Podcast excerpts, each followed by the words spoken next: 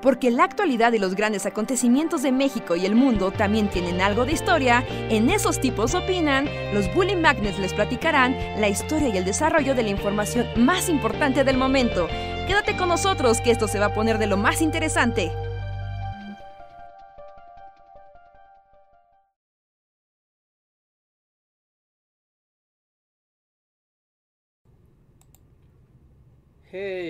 Hola a todos amigos, ¿qué tal? Buenas noches, bienvenidos a Esos tipos opinan, su podcast de confianza para estos días de pandemia y bajoneo. Bienvenidos, yo soy Reinhardt. Hola, yo soy Luis, bajoneo time. Y yo soy Andrés, jueves de septiembre, un día más. Bienvenidos sean todos y pues que se vayan juntando eh, para una noche más random me gusta esto de que dice Reger, que es el podcast, su podcast de confianza. Es así como de puede confiar que aquí estaremos. Puede confiar en que aquí lo vamos a bajonear. Eso sí es como. ¿Sí? Sí, ¿no? Yo diría que es de los pocos elementos que sí podemos dar como por seguro. Solo es cosa de, de, de, ponernos a hablar de, de temas serios y ya se vuelve bajoneo en tres minutos es como bajoneo o los hacemos enojar, ¿no? También es posible. Sí, como hablando de los estados. Sí, sí, exacto. hablando de tu estado de la, de la república favorito. sí. como, aquí se cumple lo que se promete, bajoneo y enojos, pero un rato para olvidar el mundo pandémico.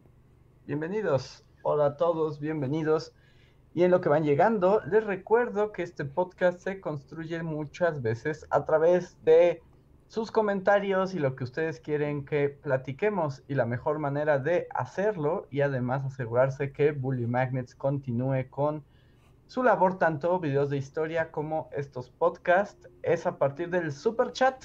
Ustedes dan un pequeño donativo, se aparece así como en colores bonitos en la pantalla y nosotros seguro, seguro, seguro lo leemos, lo respondemos, lo comentamos y cambiamos el ritmo de la conversación. Entonces, si quieren apoyarnos y además hacer de este podcast suyo, ahí lo tienen, el super chat. Muchísimas gracias. Así es, no, no lo dejen pasar porque es la oportunidad de llevar esto a lugares random, tan random como ustedes quieran, porque hay actualidad, pero la actualidad no siempre es atractiva a menos de que alguien pregunte por ella. Porque a veces uno piensa que... Estamos hablando fuera del aire. De... Ah, ya. A ver, vamos a hacerles una pregunta. Una pregunta así, sin contexto. a ver, adelante. A, ver, amigos, atentos, atentos, todos al chat atentos, porque tienen que, responder. O al menos tienen que reflexionar al, respecto. Amigos, si ustedes se pudieran poner implantes cibernéticos para mejorar su, su, cuerpo en todo sentido, cambiarse los brazos, las piernas, los ojos, incluso los órganos, todo, lo que quisieran, ¿en qué punto ¿En qué punto ustedes consideran que se dejaría de ser humano para ser una máquina? ¿O siempre se sigue siendo humano aunque tengas más implantes en el cuerpo que, que cuerpo? ¿En qué radica la humanidad? sí, sí. Si conectamos a Andrés a una megacomputadora y ahora su conciencia está en una base de datos así en California, ¿sigue siendo humano? Ahora es un disco duro. es la mamá de ¿Rituco? ¿Sí es Rituco? Ah, ajá, sí, ándale, sí. Sí, sí, de hecho, su madre era una mente en una computadora, entonces realmente era. Aunque, por ejemplo, ahí, ahí, con la con la doctora es, es Ritsuko, o sea, su mamá literalmente, su cerebro estaba pegado como a una tarjeta. Ah. Y, pero, pero como que ya no era consciente como tal, ¿no? O sea, ya no pensaba como humana. Ni tenía capacidades humanas, porque ahora pues era, era pues sí, una compu. Era, le, decían llamar los Reyes Magos por algún motivo. Como, porque además había varios, sí, sí, es que está, acuérdate que su personalidad estaba dividida en la madre, esposa y algo así, ¿no? Era, científica, ¿no? Científica, esposa y madre. Científica, esposa y madre. Entonces estaba partido tus capacidades cognitivas, pero ella Bueno, o sea, de repente sí se ponía loca, ¿no? Como cuando evitó que... Que Ritsuko hace algo, ¿no? Como que se Ajá, Sí, o sea, cuando esta Ritsuko quiere matar al papá de Shinji. El comandante Ikari, ah, sí, sí, sí. Ajá, eh, o sea, la computadora. ¿no? Ajá, interviene porque dos veces escogió al papá de Shinji sobre su propia hija. todas las figuras paternas en esa serie son horribles, ¿no? Es como la lección, ajá, es como la gran lección de, Evangelion. Si eres padre de familia, bueno, si eres padre, eres malo, eres mala persona. Eh. Pero también lo ves por otro lado de son padres japoneses apocalípticos. Así que no, sé si ellos lo considerarían como malo, malo. Porque bajo la idea del hombre japonés ideal, trabajador y que vive por el trabajo, por sobre todas las cosas, pues el comandante Ikari es como el deber ser, ¿no? Es como el hombre. Pero no, es malvado y, y, está dispuesto a ir contra las leyes de la naturaleza con tal de cubrir sus deseos egoístas. Está haciendo su trabajo, tres. Su trabajo. O sea, ¿la burocracia japonesa le daría un premio? Sí, sin duda, sin duda alguna. Sí, diría, ojalá tuviéramos a muchos como él. No, mi mente, es el peor consejo así para una sociedad. A ver, a ver, a ver, a ver. Pero sí, pero sí, justo por eso estábamos hablando de, de implantes cibernéticos y los estados de conciencia, porque hoy es un día muy especial para el mundo del gaming y tal vez como para el mundo del entretenimiento en general, porque creo que es la última cosa padre del año. A menos de que me equivoque, pero creo que es la, última cosa padre del año que hoy salió el juego de Cyberpunk 2077. La única cosa padre del año, más bien, ¿no? no, porque salieron cosas padres, ¿no? En el año salió eh, salió el Mandalorian, ¿no? Es como una cosa padre del entretenimiento, salió... Pero eso fue el año pasado. La, la segunda temporada. La segunda temporada, ajá. Salió la temporada de, de, Crown, también es como importante. Uh... Son entre señoras y nosotros. que lee Lola. Y más bien, ahorita como que simultáneamente a los, a los premios de videojuegos está como Disney diciendo todo lo que va a hacer, ¿no? Ajá, sí. A ver, no, ahí me sacan de mi territorio. ¿Qué, qué acaba de, decir Disney? Bueno, yo solo vi que, que, va a traer de vuelta a Hayden Christensen. Ajá, va a traer de vuelta a Hayden. Es que ya anunció como 30.000 series de Star Wars y 30.000 series de Marvel. También, ah, no, pero eso no es Disney, no, porque ayer anunciaron que iba a regresar a iCarly, ¿no? ¿Qué? Hay Carly, hay Carly, no, una, ya una señora ahí en una oficina. Ajá, sí. Sí, sí, sí. ¿En serio? Sí, es, es, neta, es neta, es neta. Hay Carly va a volver a. Pero ahora están Eres Godín. Yo creo que, o sea, que así van a, o sea, que la trama va a ser de cómo ahora ellos explotan jovencitos. Que ahora que ellos ya no son, ya no son graciosos porque ya son viejos. Ahora van a conseguir jovencitos para explotar como Gritty, Carly. O sea, el tono va a ser sordido. Sí, sí, sí. Sam va a ser acá. así de adicción de cocaína de Carly y sus amigos? Y pastillas, ¿no? Va a ser así como que hace que una becaria se vuelva adicta a las anfetaminas para poder seguir rindiendo. Ajá, para que saque videos diarios así hasta que muera de... hasta que muera Exacto, y le dan un infarto así. y luego tienen que esconder el cuerpo porque se muere en el estudio.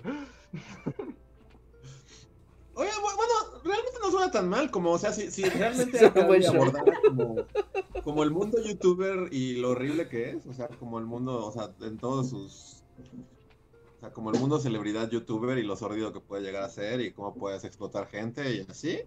realmente sería, es una buena idea, me agrada iCarly sórdida. Sí, yo lo pensé. Es una buena idea. Ajá, sí, sí. Como... podría ser como, como, como, cómo explota su fama para firmar un contrato eh, para un libro, porque todo youtuber debe tener un libro y eso, de que le, cause conflicto tal vez, que, el libro en realidad es, totalmente vacío y hueco y ni siquiera ella lo escribió, así como solo lo venden por su nombre, pero ella, no sé. Me gusta, me gusta la idea de iCarly Sordido. a mí también. ahora lo que me pregunto es que si eso es un gran momento para el actor. Es que yo no sé por qué una vez vi una entrevista muy triste con el actor que era como el hermano de iCarly. Ajá. El niño Tequi, ¿no? No, no, el niño Tequi no, el que era su hermano, el que era como un adulto. Ah, el que era como la figura adulta, pero que era un vato como súper loco, claro. Ajá, y una vez, no, sé por qué vi una entrevista con él diciendo como Crackman, ¿no? Ajá, y, un poco cómo iCarly había arruinado su vida. ¿Ah, ¿Sí? sí, o sea, como porque como que él sí tenía el sueño de ser así actor de método, ya sabes, se veía con Ian McKellen en El Rey Lear. Y cómo hizo ese papel y como que a partir de ello nunca volvió a conseguir ningún otro... Nada, o sea, ya era el hermano raro de iCarly y él quería hacer cosas de adultos y era como, no, tú eres como un niño adulto, haz cosas chistosas. Y ya, y que odiaba el show, ahora va a volver para Sórdido iCarly, la venganza. Supongo. el conocimiento de iCarly se reduce a es la niña de la escuela del rock y hace videos. Sí, a mí también. No mucho más. Pero estaba como justo ayer como teniendo una reflexión sobre iCarly. Porque igual, o sea. ¿Una reflexión sobre iCarly? O sea, el atardecer, estaba atardeciendo y tú estás con una copa de vino. Ajá, sí, sí, sí, fue como. Sí, viendo del. Wow, a ver. Y, pensé en. o sea, porque no, no, sé mucho de iCarly, o sea, no vi mucho el show ni, ni nada, pero lo ubicaba, lo ubicaba muy bien.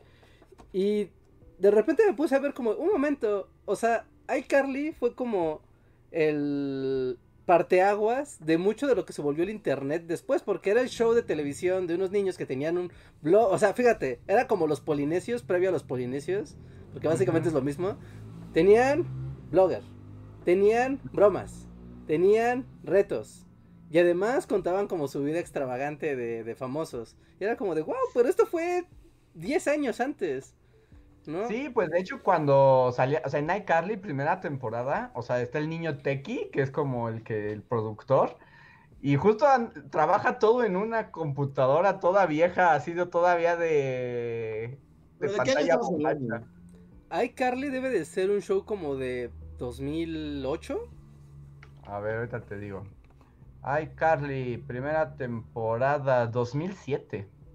Wow, no, entonces sí todos le robaron, todos el, megaplatearon a Carly. El internet es iCarly, o sea, todo el internet blogueril y, infantil y juvenil se volvió, o sea, es iCarly. Y es como de, wow, este es un programa importante en nuestra cultura, este es trascendente. Sí, fue como profeta, ¿no? O sea, iCarly habló de que iba... que profeta les dio la idea a todos los niños, ¿no? Ajá. También como que la terminó de aterrizar porque, bueno, para 2007 ya existía YouTube y la onda blog. para 2007, por ejemplo, el, el, Angry Video Game Nerd ya existía en 2007. Sí, ya, ya existía. Sí. Ya existía, pero igual estaba como un estado como todavía muy...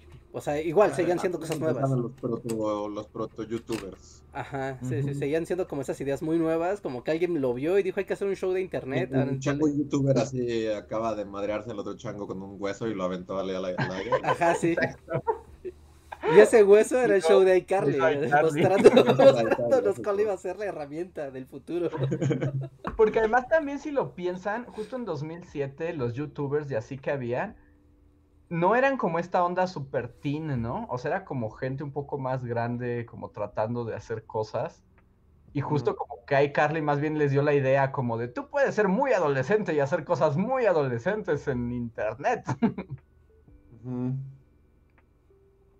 Pero iCarly nunca llegó a lidiar con esto de la fama, ni, ni como la mayoría de los youtubers famosos son gente asquerosa, ¿no? No, no, no, no, porque de ah, hecho... Ya un capítulo en el que iCarly dice algo como muy nazi en un streaming y... la...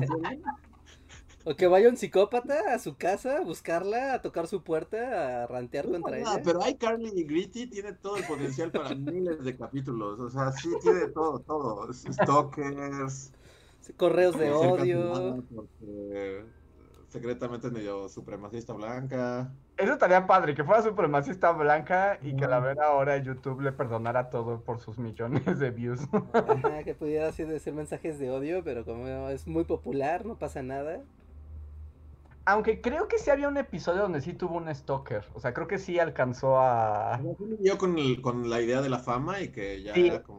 Algunas cosas. Pero creo que ese es tratamiento de. O sea, es un problema que viene desde el mundo de las estrellas de la televisión. Entonces, seguro es como de, ok, vamos a solo transportar el problema. Pero no, no, no estoy seguro de que sea el tratamiento correcto. No sé, tengo que ver a iCarly de vuelta. Están poniendo, yo sí veía más a iCarly, probablemente. Eh, y es que sí es cierto, había un episodio que de hecho tenían como una fan loca, así que era como una psicópata, que de plano lo secuestraba en un sótano. Oh no. Vaya, desde los principios de los tiempos, eso existe. Sí. Ahora sí que tenemos que ir a ver a iCarly. Sí, ya, ves, ya ves cómo esa reflexión así viendo el horizonte fue, fue productiva. es un show Ahora relevante. También hay que decir que como que en el mundo de iCarly, o sea, hasta donde llegó el show, o sea, sí se asumía que ella era famosa, pero como famosa a nivel internet, ¿no? O sea, nunca se asumió que en internet podía ser tan famoso como en la televisión. No, pues que era la tele la que te estaba diciendo. Sí, claro, la tele es lo máximo. Justo, porque además lo veías en tele. Y el greedy este, iCarly yo creo que sí podría explorar eso, ya cuando el internet se come todo. Sí, sí, sí, sí, sí. Por eso, o sea, está, está interesante como pensar en, en el formato iCarly y ahora hoy, ¿no? Como todas las cosas que, que pueden, pues sí, trascender, ¿no? Porque, por ejemplo, cosas feas, así, historias feas de del mundo de la gente famosa del internet. Por ejemplo, ahorita que fue el estreno de Cyberpunk, una chica, un streamer, eh, hizo, mm, pues sí, ¿no? Hizo como su video reseña, está haciendo sus gameplays y así. Pero, pero, o sea, esta chica tenía problemas de epilepsia. Entonces hubo una parte en el juego donde pues empezó a sentir que, ya sabes, ¿no? Como que le iba a dar un ataque epiléptico y dijo, no, tengo que detener el juego porque, o sea, pues porque está viendo aquí luces que me están molestando. Y entonces, o sea, y hasta ahí es como dices, ok, ¿no? Detiene el stream, dice, no vamos a transmitir esta parte, voy a aquí a mover las configuraciones del juego para quitar esta parte y no haya problema, todo bien. Y entonces, ¿qué creen que pasó? Pasó algo troll feo. Troll feo, ¿qué creen que pasó? Mm, no, no sé. Sus fans, comillas, empezaron a mandarle como como videos diciéndole, "Oye, no, es que yo también estaba haciendo lo que tú y quiero que veas algún logro que saqué del juego", ¿no? Y como que le decían como que viera como cosas que ellos habían hecho en el juego, pero en realidad todas eran escenas con imágenes estroboscópicas para generarle epilepsia a la, a la morra. Mm. Para sí, pues para joderla, ¿no? Literal, le mandaron así un cadenas y cadenas de videos con flashes para que tuviera un ataque epiléptico en vivo. O sea. ¿Y si lo tuvo? No, no, pues la chica estaba así, pues ya vio el primero y sí fue como, Degan, no manchen. Y después ya estaba como que, pues el resto de la gente viendo qué onda. Y ya la chica terminó llorando. o sea, ya se salió, ¿no? O sea, terminó el stream. Pero después pues, ya declaró, ¿no? Que pues se la pasó toda la noche mal porque toda la noche estuvieron llegándole mensajes y, y videos de pues sí, de videos que le iban a causar un problema. Y decía, es que cómo puede ser que la gente quiera joderme de esta manera por diversión, ¿no? Cuando... La gente es horrible. Ajá, sí, es como la gente es horrible. Y ahí está otro capítulo para iCarly. para iCarly 2021. ah, también podría haber un episodio, porque además también iCarly, como que en el mundo iCarly no se concebía todavía el stream. O sea, era como muy video de YouTube, ¿no?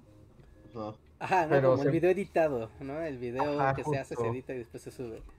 Pero pues ya el nivel en vivo le puede agregar, ¿no? Como... Así como puede ser como esta chica. O si les he contado, ¿no? Que yo ya tengo así como de los twitcheros que sigo. O sea, ya he visto varios colapsos en vivo. Sí. Entonces, iCarly también podría tener su colapso en vivo, así. Así un colapso de cansancio, un colapso nervioso, un colapso emocional. ¿Qué tipo de colapsos? Yo he visto colapsos de todos y siempre que los veo solo pienso, ojalá nunca nos pasen un bully podcast. Ya pasó, ¿no? Ya ha pasado, ¿no? ya tuvimos como tres. O por lo menos yo siento que yo tuve tres al menos. Sí, sí, sí, es como momentos de por favor, no hemos llegado al grado. Creo que sí. no hemos llegado al grado de que yo he visto, ¿no? De que se ponen a pelearse con los, el chat y a gritarle y a llorar y a decir que la vida no tiene sentido y que nadie entiende nada y cosas muy rudas. Sí, sí, sí, sí, sí, sí. Pues es, es complicada. La, la vida del streamer no es una vida fácil. La vida del famoso de YouTube tampoco, o sea, aunque puede ser muy padre, pero también tienes partes muy feas y hay que pasar por un mar de cosas feas y que no llegue la, la parte padre nunca. Así que... Pues después de esta plática, si la nueva versión de iCarly no es así, va a ser una gran decepción. Pero sí va a salir, o sea, ¿en dónde? ¿En Disney Plus? No, en creo que Universal compró los derechos. Pero Universal, ¿qué? O sea. No, no sé dónde lo vayan a transmitir. La verdad es que no. Vi, o sea, vi, vi que sí hubo como la. Porque el original era Nickelodeon, ¿no? Ajá, era Nick. A ver, ahorita les digo. iCarly duró casi 100 episodios en Nickelodeon. El servicio nuevo va a estar en Paramount Plus. Está como super underground, ¿no? Sí, o sea, yo entiendo que si te dejan ver todas las películas que tiene Paramount Pictures, yo sí lo pago. Debe ser como así el bagaje de la historia del cine. Pero dudo mucho que vaya a ser eso. Paramount Plus. No, según yo son como esos servicios extra que te vende Prime, ¿no? Y es como de Amazon Prime, ya te estoy dando mi dinero, ¿por qué me quieres vender más servicios dentro de tu servicio? Ya te lo pagué. A veces que son como los canales, ¿no? Ajá, que compras un canal. Sí. como esto está a punto de volverse cablevisión. ¿Amazon Prime? Eh, sí, bueno, en, general los servicios de streaming. Sí, no, porque tienen ya todos como sus servicios, de cómo pagas la renta y dentro de la renta pagas por ver películas individuales o canales individuales. Así que no, no sé si Netflix ya haga eso, no sé, de que tú pagues específicamente por ver una película que te digan, esto es un estreno y este cuesta 20 pesos si quieres verlo. No, no, Netflix todavía no hace eso. No, porque YouTube lo hace, ¿no? De Amazon Prime lo hace. Eh, creo que Crunchyroll también lo hace. Tiene como contenido premium aparte de la suscripción. No, no, ya que pagas la suscripción tienes acceso a todo. Ah, lo que si no tienes suscripción, o sea, si estás como así como sin nada, puedes pagar por ciertas cosas. Pero ya que pagas la suscripción mensual, ya te deja ver todo. Es como Amazon Plus Plus, Mega Plus, Ultra Edition, Ultimate Plus. Así se llama. Me quiero ver a los de marketing, así como, ¿cómo vendemos esto? demasiados plus. ¿El plus iba después del Mega Plus o antes del Super Plus?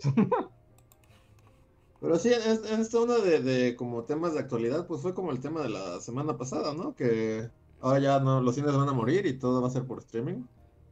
Ah, sí. De hecho, ya vi que Christopher Nolan, tu héroe, Luis, tu director favorito de todos los tiempos, eh, salió a decir que qué vergüenza y que el cine nunca morirá y que... Pero es como, no, o sea, va a morir, ¿no? Está ya agonizando, ya solo necesita que alguien lo pise, así como él dijo que iba a salvar el cine, ¿no? Lo dijo abiertamente. Pero luego fracasó rotundamente. sí, sí, sí. Y de hecho no lo apresuró su muerte. Sí, de hecho, si no fuera por. Este... de hecho, si no, fuera, si no hubiera sido por Tenet, creo que no hubiera pasado esto. Y por querer estrenar su película a fuerza, sí, sí, sí, claro. Si todos hubieran sido más pacientes. Pero ustedes qué creen? ¿Creen que sí, sí, o sea, en el, así Reinhardt le cuente a pequeño Reinhardt de, de cómo iban al cine, de la manera en la que, no sé, los abuelos te cuentan de...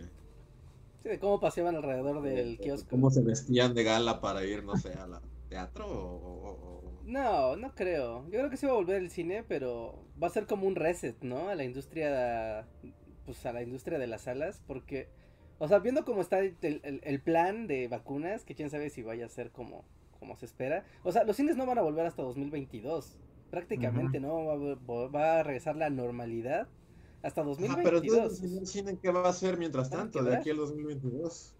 Con sus salas y sus palomitas y sus, o sea... Pues, pero van a volver casas de crack. No, no, no, no, veo qué van a hacer con ese espacio. Así el plan de negocio del señor No creo que el cine muera, ¿no? O sea, no, yo tampoco creo que el cine muera, pero sí tal vez que ya sea como algo a lo que solo vas a ver películas de James Cameron al cine y nos vamos a volver a vestir de, de gala y a, con tus eh, con tus lentecitos así. Ajá, o sea, como esta onda de que ibas al cine a ver una comedia pitera así de, de, no sé. Tal vez ya no, o sea, tal vez tal vez ya solo las películas sean como para el cine y todo, todas las demás comedias piteras van a ir directo a tu tele, ¿no? ¿Quién sabe? pues por lo menos, o sea, es que va a cambiar la industria, porque yo creo que este año, o sea, que todo 2021 va a ser eso. O sea, en realidad los estrenos van a estar en, en servicio de streaming, ¿no? Pues ya, ya lo dijeron, ya es así como de, no podemos parar más esto, necesitamos sacar los productos y pues van a llegar directo a sus teles. Ahí ha estado guardada, Mujer Maravilla ahí todo el año. Black Widow, ¿no? También creo que ya tiene ahí telarañas. Ah, que yo vi, por cierto, vi un tweet que pusiste de que el pose de la Mujer Maravilla es como de Yuri. Y, o sea, lo vi y luego me pasó igual, iba en la noche y dije, es Yuri, ¿no? Era la mujer maravilla, tiene toda la razón del mundo. ¿Verdad? Que parece como de Yuri Gaga Robot concierto. Metropolitan. Y en Photoshop se deschongó con los colores y es lo que quedó. Es lo de los colores. Según yo es el efecto ese de los de los como del humo de colores que le da el efecto de como de teatro blanquita o teatro metropolitan, ¿no? Sí, sí, sí, como 26 y 27 de, de enero. El Wonder Woman de blanquita, sí, totalmente. Sí, por un momento juré que era Yuri y luego dije, ay no, es Galgado. y no pues entendí, y me di cuenta que no entendía el póster tampoco. O sea, ¿por qué se ve así la Mujer Maravilla? son los ochentas. Mujer Maravilla en los ochentas, ¿no? Sí, porque están los locos ochentas y es como de colores chillantes. Ya. Estar como este o algo así, ¿no? ¿Cómo? Va a estar en Stonewell, porque además también es como todo muy Pride. Ah, sí, sí, ah, sí. Así que. pues no sé, pero ya Mujer Maravilla no verá las salas de cine, ¿no? Ya va directo a tu tele. Sí. Entre muchas otras películas.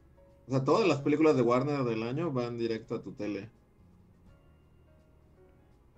Es como, ¿ahora, ahora sí va a ser? Al, adelante?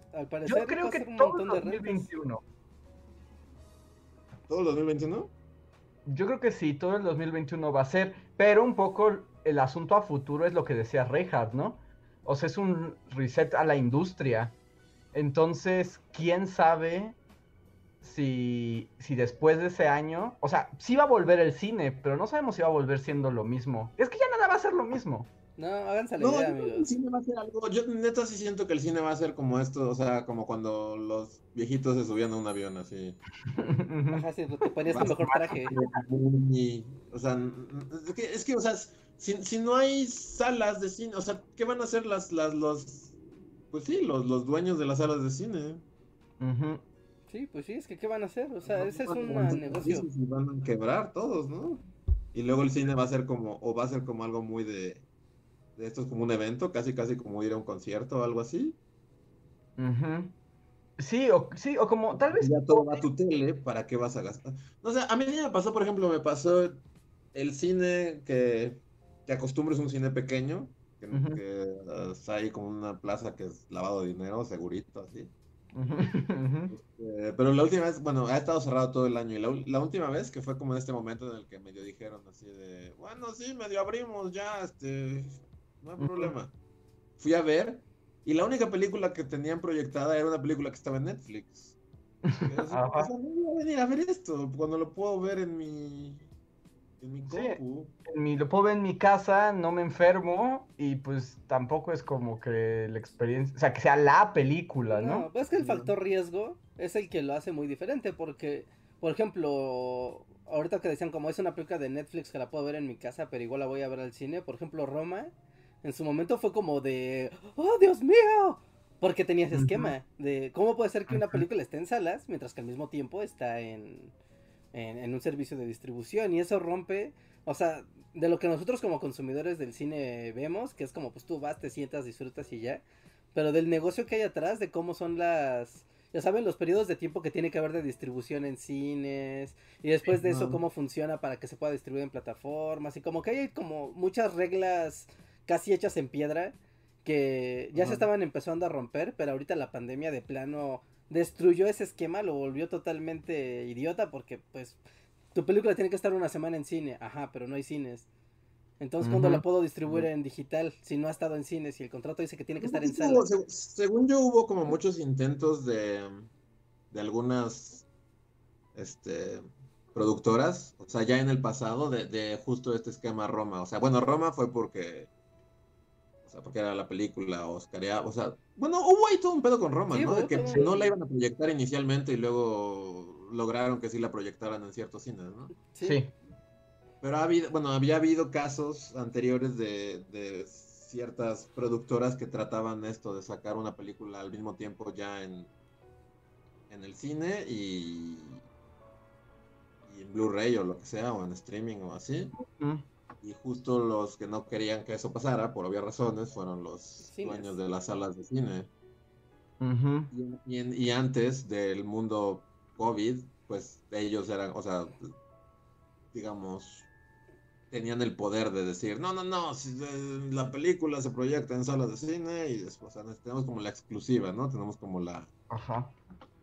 Sí, como de si sale en otro formato, entonces no, sale en ningún cine. Está condenada al olvido. Sí, ahora son como el, el hermano de Homero, así cuando es vagabundo, ¿no? Ahí Sí, sí, le cuenta a otro vagabundo. Yo una vez fui millonario. Sí, exacto, contándole de, cómo lo perdió todo.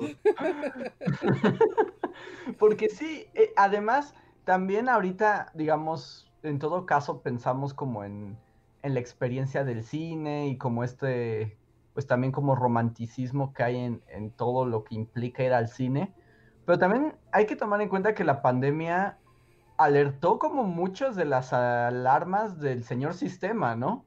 O sea, yo creo que el señor sistema también, o sea, independientemente de si volvemos o no a las salas de cine, también seguro está pensando lo barato que es distribuir el contenido de esta manera, que seguro es mucho más fácil, sencillo e inmediato que todo el sistema de distribución cinematográfica, ¿no? Que implica además pagar un montón de impuestos, que implica pagar traducciones, que implica eh, lidiar incluso con gobiernos, porque ven que en China unas películas entran y otras no. O sea, hay todo un... O sea, hay un entramado que estoy seguro que, que lo abarata este, este esquema. Y no sé si al final el señor sistema prefiera lo barato. Pero es que depende a quién le preguntes, Pero, pues, ¿no? estoy seguro, ahí, ahí es donde está mi duda, porque, o sea, por un lado sí, pues si ya no le tienes que dar la mitad de tu dinero al, señor salas de cine, pues está bien chido, ¿no? Pero por otro lado sí saldrán los números, o sea, unas películas, digamos, como Avengers, o todas estas películas que son como, o sea, dependen de, o sea, cuando ven los créditos son como la población de toda una nación así, de, animadores y, gente que fue parte de, de los efectos visuales, ¿no? O sea, literal son trillones de personas así trabajando y cuestan chingo mil millones porque esperan recuperar ese dinero en taquilla. O sea, digamos, ¿sí será rentable? O sea, por más que, o sea, tu net, la, tu, tus 100 baros, ¿cuánto es? ¿300 baros de Netflix? Ajá. ¿Mensuales sí lo, sí lo cubrirán? Lo que pasa es que ahí más bien le venden la licencia en todo caso al servicio, ¿no? Bueno, a veces. Disney ya tiene su propia plataforma. Pues es que Porque a veces conviniendo más, ¿no? Porque ha ido madurando el escenario de las plataformas de distribución. O sea, y por eso es que ahorita ya puede haber como HBO Plus, Disney Plus, Netflix, Amazon, Hulu, bla, bla, bla, bla, bla, bla. Porque ahorita ya el público ya está muy habituado. Entonces, yo creo que también esa masificación del servicio sí permite que en Operación Hormiga se o sea, pues sí termine siendo financiado el pues muchas de las producciones, ¿no? Y en función de su éxito. O sea, ya no es como de qué tanta gente fue al cine, sino pues cuántas pues sí, cuántas reproducciones generó la la, la película y eso pues se puede medir súper bien. Súper, súper Ahora bien. que, por ejemplo... Sí, se puede medir súper bien, porque también he escuchado que, que, Netflix es muy tramposo con su manera en la que mide. O sea, a veces literal te, te, paras a ver el corto de la película de Adam Sandler de Halloween. Sí, y esos 15 segundos ya le cuentan a Netflix como una reproducción. No, no sé cómo funciona. Y lo que decimos en, en, un podcast como anterior, o sea, el, o sea, yo creo que, bueno, no sé, pero yo creo que no es negocio para Disney hacer una película de Mulan, o sea, cuando lo practicamos con Mulan, esperando que, que papá, mamá y sus cuatro hijos, o sea, el señor Seven Heaven, lo que decíamos, va a gastar 16 boletos en Mulan.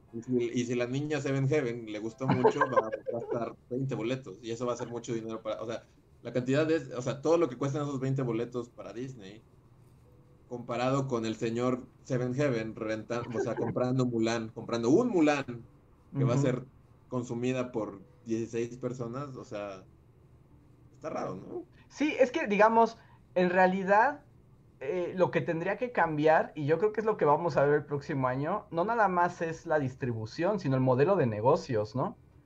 Porque yo creo que ahorita, o sea, a como se ha ido improvisando, dudo mucho que le salga igual, ¿no? O sea, yo creo que ganan menos por el producto. Pero también hay que tomar en cuenta que, que, ahora están perdiendo, o sea, que ya tomar esta decisión de Warner de se va a streaming fue como para ya no perderle más, ¿no? O sea, es como de ya le perdimos, pero si no lo sacamos le vamos a perder todavía más. Entonces, más bien habría que ver si cambian el sistema de, o sea, sí, el, plan de negocios, ¿no? Cómo funciona y cómo se obtiene eh, el dinero. Al día de hoy no creo que salga, o sea, redituable. Yo cuando pensaba esto de la distribución, o sea, pero siento que sí puede ser un plus, ¿no? O ser como un formato híbrido. O sea, el cine no va a desaparecer, a menos de que desaparezca la humanidad, ¿no? Bueno, a menos de que... Yo creo que lo de Warner es un poquito un formato híbrido, o sea, va a ser como o sea, van a salir en el, en el cine, en donde haya cines, y a la vez van a salir en streaming al mismo tiempo. Y, aquí, según yo, vuelve el capitalismo voraz pues a poner en riesgo a los a, los pequeños, porque no sé, lo que mencionabas, Luis, o sea, yo creo que Avengers 17, o sea, si es tan grande, yo creo que esa sí reditúa, ¿no? O sea... Sí, o sea, se va a reproducir millones de veces. Diario alguien la va, la va a reproducir incluso. Ajá, pero ¿qué pasa con la película esa de comedia romántica genérica 3? Que, solo, que mucha gente solo veía porque es, este acto del cine, ¿no? Como de, ¿quieren ir al cine? Sí, ahorita. Ah, pues ¿qué hay disponible? Esta. O sea, por ejemplo, es que yo siento que, o sea, bueno, sí todos pierden, pero por ejemplo, ahorita lo que está diciendo Richard, o sea, que esa va, vas a reproducir Avengers mil, mil millones de veces. O sea, pero a Netflix, Netflix, no, o sea, no cobra la, no paga la reproducción. No, no, son contratos más bien como... Da igual, o sea, si yo vi Mad Max ayer 45 veces, o sea, no... O sea, para la productora de Mad Max da, da igual, ¿no? No es igual que si hubiera ido al cine a verla 25 veces, si la reproduzco en loop en mi casa. sí, más como ganan dinero, o sea, como... Las películas grandes que dependen de que la gente vaya en hordas así masivas, yo creo que van a ser las que, las que sufren, porque también un poquito lo que hace Netflix es como ahorita empezar a apoyar un montón de proyectos raros de, de directores, ¿no? Sea, un poquito Roma fue eso.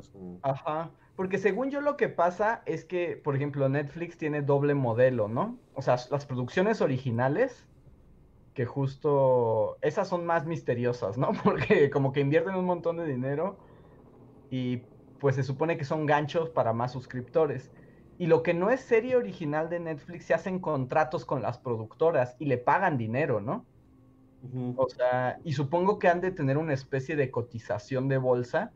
O sea, porque no creo que si tú vas a vender tus películas a Netflix, O sea, no le vas a vender al mismo precio, no sé, la estrella de Belén 7 que Avengers, ¿no? O sea, seguro debe haber una cotización diferente de cuánto te cuesta absorber una película para el para la plataforma. Bueno, sí. Ya, ya, yo no sé cómo funcione actualmente el sistema de Netflix, porque ahorita que ya es como muy, muy, muy grande. O sea, ni siquiera estoy seguro de que Netflix pague por todos los contenidos que se reproducen allá adentro. No dudo que al contrario hasta tengas que pagar si tú quieres que tu, que tu contenido esté posicionado de cierta manera dentro de la plataforma. También podría haber eso, ¿eh? O sea, no todos, pero algunas productoras sí podrían tener ese sistema. ¿Y cómo puedes ganar dinero? O sea, ¿cómo la productora gana dinero? No, o sea, porque muchas veces cuando son películas que ya están, o sea, que son archivo, ya se consideran de ya, son de dos años para atrás ya, están en un banco. Entonces como que compran el derecho de reproducción, ¿no? Aquí está tantos millones y yo puedo reproducir todo este banco de películas en esta plataforma durante dos años, ¿no? Sin, sin bronca. Ya está pagado y listo, ¿no? Yo espero que la gente pague por estar enganchada aquí y pues que con este flujo de dinero yo mantenga el negocio.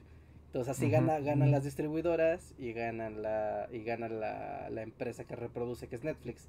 Pero si tú eres una, tú tienes así, somos Bully Magnets la película y queremos ponerla en, en Netflix, ¿no? Y productora Bully Magnets quiere quiere ponerle en Netflix. ¿Netflix nos paga o le pagamos? Es que no sé con Netflix, creo, creo porque alguna vez me contó un ex alumno que ¿Han visto estas? Bueno, ven que Amazon Prime es como Bananalandia. Ajá. Sí. Y es como de todas las series con todos los actores horribles mexicanos que no quieres ver, están aquí. Ajá. Y son como esas productoras como con Dechi. Ajá. Tengo entendido que hay que Amazon sí, tú le pagas y pone tu contenido. ¿Sí? Sí. Y que por eso tiene este sistema tan local porque pues las productoras locales le pagan y por eso ves esas producciones en Amazon y no en Netflix o en los otros sistemas, ¿no? Ajá. Pero entonces hay como rota el dinero, o sea, porque, o sea, tú pagas para entrar al club donde te garantizan que va a haber exhibición. La gente ve tu película, ¿tú cómo ganas dinero? Porque no puedes solo estar pagando por reproducir tus cosas, lo chiste es que, o sea, tú pagas por el derecho a exponerlo, porque eso tiene una posibilidad muy alta de que te devuelve a ti dinero. Sí, Para, para, que sea negocio. esa es la cosa, o sea, ¿dónde está el, el dinero? Necesitamos a alguien que nos diga. No tenemos un corresponsal. Sí, o sea, como. Sí, porque depende de cada plataforma digital, de las de suscripción, cómo es que funciona el, el esquema de negocio. ¿No? Porque tú puedes que. Puede que tú pagues. Dices, ¿sabes qué? Yo te. Yo le pago a Amazon para que esté mi película ahí. Pero ocurre que mi película se hace muy famosa. Entonces, no sé, hay un cierto número de, de, de reproducciones, de usuarios, de, de suscripciones vinculadas para que tú me pagues ahora a mí. Porque tiene que ser negocio para los dos lados, si no, pues es absurdo. Sí, ¿cómo será el contrato? Debe haber, pero no creo que sea por reproducciones, porque... no, o sea, no creo que es así como, te va muy chido y te pagamos más. No, no o sea, porque... YouTube, pues. Justo, el sistema de reproducciones funciona en YouTube por la números. A ver, esperen, uno a la vez porque no se está escuchando ninguno de los dos. Eh, a ver, Luis, vas. No, solo que los, o sea, que los números solo los sabe Netflix, eh, o sea, el señor Netflix y el señor Disney Plus y no los tiene, no los comparte con nadie. O sea, si ellos dicen que la película fue vista un montón de veces, pues. No hay manera de. Pues sí. ¿Quién, quién... es cierto, ¿no? o como cierto servicio nacional de streaming. Exacto. y que nada se ha reproducido. Siempre todo el mundo nos ve, no podrían vernos más. no, pues puedes maquillar los números y quién te los va a auditar. Ah, pues mira, otro crítico de cine acaba de llegar y se están hablando de cine, yo acabo de llegar. ¿Tú sabes cómo funciona otro crítico de cine? Creo que nadie sabe cómo funciona, ¿no? Porque también, también esta onda de... O sea, que en el cine sí hay manera de medir como tantos boletos se, se vendieron para tal película. Entonces, por ejemplo, Titanic, nadie esperaba que vendiera tantos boletos y de repente ya es un éxito. Este mundial, ¿no? Y, o sea, y se vuelve hasta históricamente, si, o sea, siempre te van a hablar del éxito, el mayor éxito en taquillas ha sido tal o cual película. Igual, si una película no vende ningún boleto, pues también, o sea, se vuelve como el desastre del año, ¿no? La película que fue un desastre, nadie la vio, ni, ni su mamá la fue a ver. Pero, o sea, ya no hay manera de saber esto, a menos que le tomes la palabra a los señores CEO Netflix, ¿no? O sea, pero ya nunca o sea, no, se va a saber esto. Si las películas llegan directo a tu casa, ¿cómo hay manera de medir cuántas personas vieron? Pues, o sea, eh, el señor Netflix puede publicarlo y decirlo, pero pues le creemos y ya, ¿no? Supongo. Ah, sí, le crees pues ya, pues chido. Pero incluso el señor Netflix sabe que se reprodujo tal, tantas veces, o sea, sabe que se reprodujo una vez en mi casa, pero tal vez en mi casa. Es como lo que le pasa a Bully. O sea, tal vez en mi casa ese día había, hice una reunión y había 15 personas.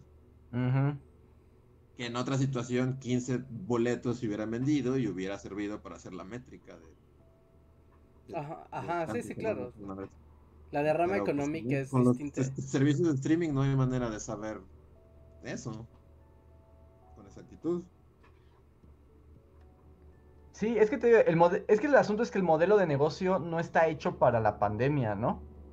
O sea, porque todo esto era como un extra, como una exploración, y el problema es que llegó esto y lo cambió todo de golpe, o sea, dejó de ser. Y, y ahora te digo que pues estaban en esto de que Warner ya las pasan, Nolan está llorando. Qué bueno. Nolan llora y luego hoy por ejemplo toda esta anuncios de Disney todas las películas y series que va a hacer, pero pues también, por ejemplo, de las películas, está asumiendo que van a salas de cine, ¿no? No está diciendo son para mi servicio de streaming. La serie sí. Entonces, no lo sé, no sé cómo funciona, es todo muy complicado, pero siento que en la vida no volverá a ser como la conocimos. Sí, yo sí siento que le vamos a hablar así a nuestros hijos como, como en días de radio de Woody Allen. Así. Hablando de cómo ibas al cine y pedías tus nachos en una. Ajá, sí, en una fila. Y había combos. En una misma sala y reían viendo una película juntos. Este, le vamos a contar del legendario combo marrano, así como, y cuando no querías salir a comer, ya te comprabas un combo marrano y equiparaba tu comida del día. sí, sí. sí. Sí, sí, sí, ya era cada una subida de sodio brutal. Con eso ibas a estar súper alerta toda la película. No había pierde, no había desperdicio. Al contrario, ya te daba como mal del puerco, bien cabrón, y como que ya no veías la película. un chorro de azúcar y un chorro de sal, así. y además, bueno, es que esto también habrá que ver cómo cambia, porque también parte del éxito del cine, o sea, no solamente es la película, ¿no? es ya lo que hemos comentado mil veces, es toda la dinámica que hay alrededor de ir al cine. Invitas a alguien, vas a comer, paseas y después vas al cine. O sea, tienes todo un paseo y cierras el día con una película. Y el asunto es, mundo post vacuna, si sí si, se va a recuperar todo así o ya va a quedar como prácticas ah, antisociales del mundo. Pues lo que, o sea, si llega a recuperarse, o sea, va a ser de aquí a año y medio, ¿no? Dos años, entonces, pues, y eso si sigue habiendo cines abiertos, ¿no? O puede que se vuelva a esto, de pues un boleto es carísimo, entonces pues vas y, pues sí, como si fueras a un concierto, ¿no? Vas a ver, no sé, ¿no? Vas a ver la nueva película de Tarantino en 2024, pero el boleto te cuesta 600 varos. Pero es que ya estamos hablando de otro planeta, ¿no? Porque pues también toda la industria, o sea, al, al, Best Boy de Tarantino, o sea, su contrato va a ser... porque supongo que Tarantino va a hacer entonces una película cada 10 años, ¿no? Bajo esos esquemas. Pues sí, sí, sí, sí. a menos de que cambie el modelo de negocio. Sí, es otro, es otro, estás hablando de otro pues, pensando en el pasado, ¿no? Pensando en las reglas del pasado, eh, cuando no, no. O sea, porque incluso el hecho de hacer las películas se vuelve una actividad, pues sí, arriesgada. ¿No? O sea, sí tener, o sea, tener este control de que todo el staff no se enferme, de que los actores no se enfermen, de poder contener locaciones y sanitizarlas para poder grabar y, o sea, hace que sea muy complicado. O sea, de por sí es complicado hacer la filmación de una película donde sea, ¿no? Ya sea en un espacio abierto o sea en, en un estudio. Entonces creo ¿Qué digo? Va de la mano con creo que el primer super chat que nos dan, pero, o sea, también como que la tecnología y el futuro va de la mano, ¿no? Porque, por ejemplo, Mandalorian... O sea, Mandalorian literal es como, o sea, necesitas tres vatos para filmar unas escenas del Mandalorian. Tres vatos y esa pantalla gigante, ¿no? Y con eso ya haces lo ah, que o sea, Pero literal en esa pantalla es como, estamos en el desierto de Túnez y ya. Y el Mandalorian camina de aquí a acá y solo necesitas como a... Ajá. El güey del boom, supongo. porque además hay una certeza en la industria del cine, ¿no? O sea, puedes modificar todo, puedes tener pantallas Mandalorian, lo que quieras, pero el vato del, del boom, él estará ahí por siempre. No hay ninguna tecnología que pueda sustituir esa, esa actividad. Tal vez sí, en el futuro, la, o sea, ya ni siquiera camarógrafo, va a ser un dron así programado para seguir a Pedro Pascal, así. Ajá, sí. Ajá. Y una pantalla así súper chida atrás que recrea cualquier planeta. Y ya. Y ya, ajá. Y ya, FX de flautitas del desierto, Listo. Que voy a aprovechar esto justo para los superchats porque ya están desapareciendo. El primer superchat de la noche, muchísimas gracias, Eléctricos. Dice: Hola bullies, ¿han visto Mandalorian? Harían un spoiler alert. Escuché que estaba muy padre. Y que justo yo apenas le empecé a ver, apenas. Llevo... Y sí está muy padre, la verdad. Entraría un spoiler Mandalorian. Aunque no he visto nada de la segunda temporada, me estoy esperando como a, que termine, supongo. Ajá, para buscarla por ahí. Digo nada. Bueno, ahorita todos lo estamos viendo pirata, ¿no? Ni siquiera hay Disney Plus aquí. En... Sí, ya, ya hay Disney Plus en México. Ya hay Disney, ¿Ah, Plus Disney Plus? sí, ya hay Disney Plus en México. Ya. Sí, sí, sí. Sí, yo también la primera temporada ya, yo ya la vi. ¿No? Y sí quedé como de, wow, o sea, ay, así se sentía Star Wars, wow, wow, sí, qué padre. Star Wars, ¿ya vieron? Sí, de hecho, yo le estoy viendo apenas, o sea, le estoy empezando, llevo unos cuantos capítulos. Y si es como de, wow, esto sí es, se siente Star Wars. O sea, es lo primero que pensé. lo que me sorprende es que Star Wars es algo... Disney Plus? Este, tengo una cuenta que espero que el dueño no esté escuchando este podcast. Porque yo no lo he Ok, ok, ok. Sí. A mí me sorprende lo sencillo que al final puede ser Star Wars. Es como, sí, mira, una aventura en planeta agua, planeta bosque, aventura, balazos y algún chiste. That's it, aventura, la que sigue. Y es muy divertido, no necesitas más. Y es como muy el Mandalorian así como que lo, lo, hace, o sea, como lo simplifica al máximo, ¿no? Es como, este dude es como mitad samurai, mitad Clint Eastwood, con un casco. Y un jetpack, listo. Tiene un, un, Baby Yoda al lado y tiene aventuras y ya, le dispara gente y luego... Ajá. Hay un, hay un gran misterio que eventualmente resolveremos en migajitas en los capítulos, pero no importa, mira, va a dispararle a un robot, mira, le va a disparar a una mujer ninja, ahora le va a disparar a un monstruo. ¿Sabes qué? Yo he tenido la sensación en algunos episodios y también me da contento, digamos, además del factor Star Wars, pero también me da contento porque siento como los buenos episodios de Doctor Who. Es así como, es una aventura en el espacio. Ajá, ya. Y cada episodio es una aventura y es una buena aventura y es lo que yo quiero ver, la aventura espacial.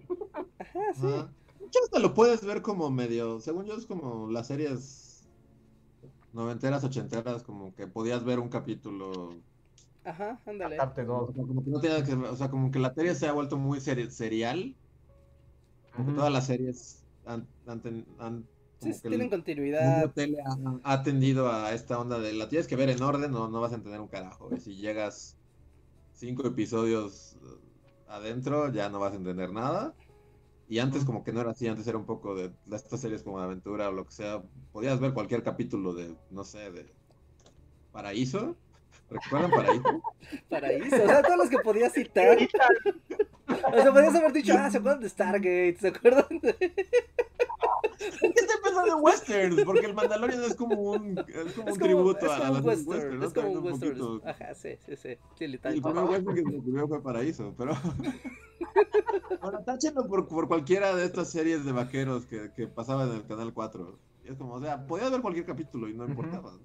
te lo ibas a pasar bien. Igual y había alguna referencilla ahí de, ay, ¿qué pasó? Bueno, no entendí eso y ya. Pero no te arruinaba. recuerda justo un poco como ocurre en Doctor Who o como ocurría en mi serie favorita de los 90s y 2000s, Buffy la cazavampiros. O sea, sí había, o sea, cada temporada sí tenía un arco narrativo, ¿no? O sea, que, para seguirlo, pues sí te recomendabas ver como en orden. Pero como cada episodio era una aventura semiautónoma, pues podías verlos hasta en desorden y, entendías qué estaba ocurriendo y podías disfrutar el episodio. Sí. Sí. Sí, sí, Ese formato que es muy, pues sí, es muy televisivo, ¿no? Así es muy como de la era dorada de la tele. Funciona muy bien porque es que mm, la vida ya es muy complicada. Es muy complicada. Para aparte, tener que estarte acordando de 20 series con todas las continuidades de sus historias y los entramados que conllevan. Cuando tú solamente quieres sentarte y divertirte y ver que le disparen a alguien. Por un lado. que... dispara ya. Yo estaba teniendo mi. Así como mientras Reja pensaba en iCarly frente al atardecer. Yo justo tuve mi momento pensar en el Mandalorian y en Star Wars. O sea, porque vi estos episodios del Mandalorian y fue como de, ay, me está gustando mucho. O sea, y como que siento ese espíritu Star Wars. Y entonces pensé por un momento, bueno, o sea, pero ¿qué es lo que lo hizo diferente a las últimas tres películas de porquería, no? Que no es pretenciosa mm. eso.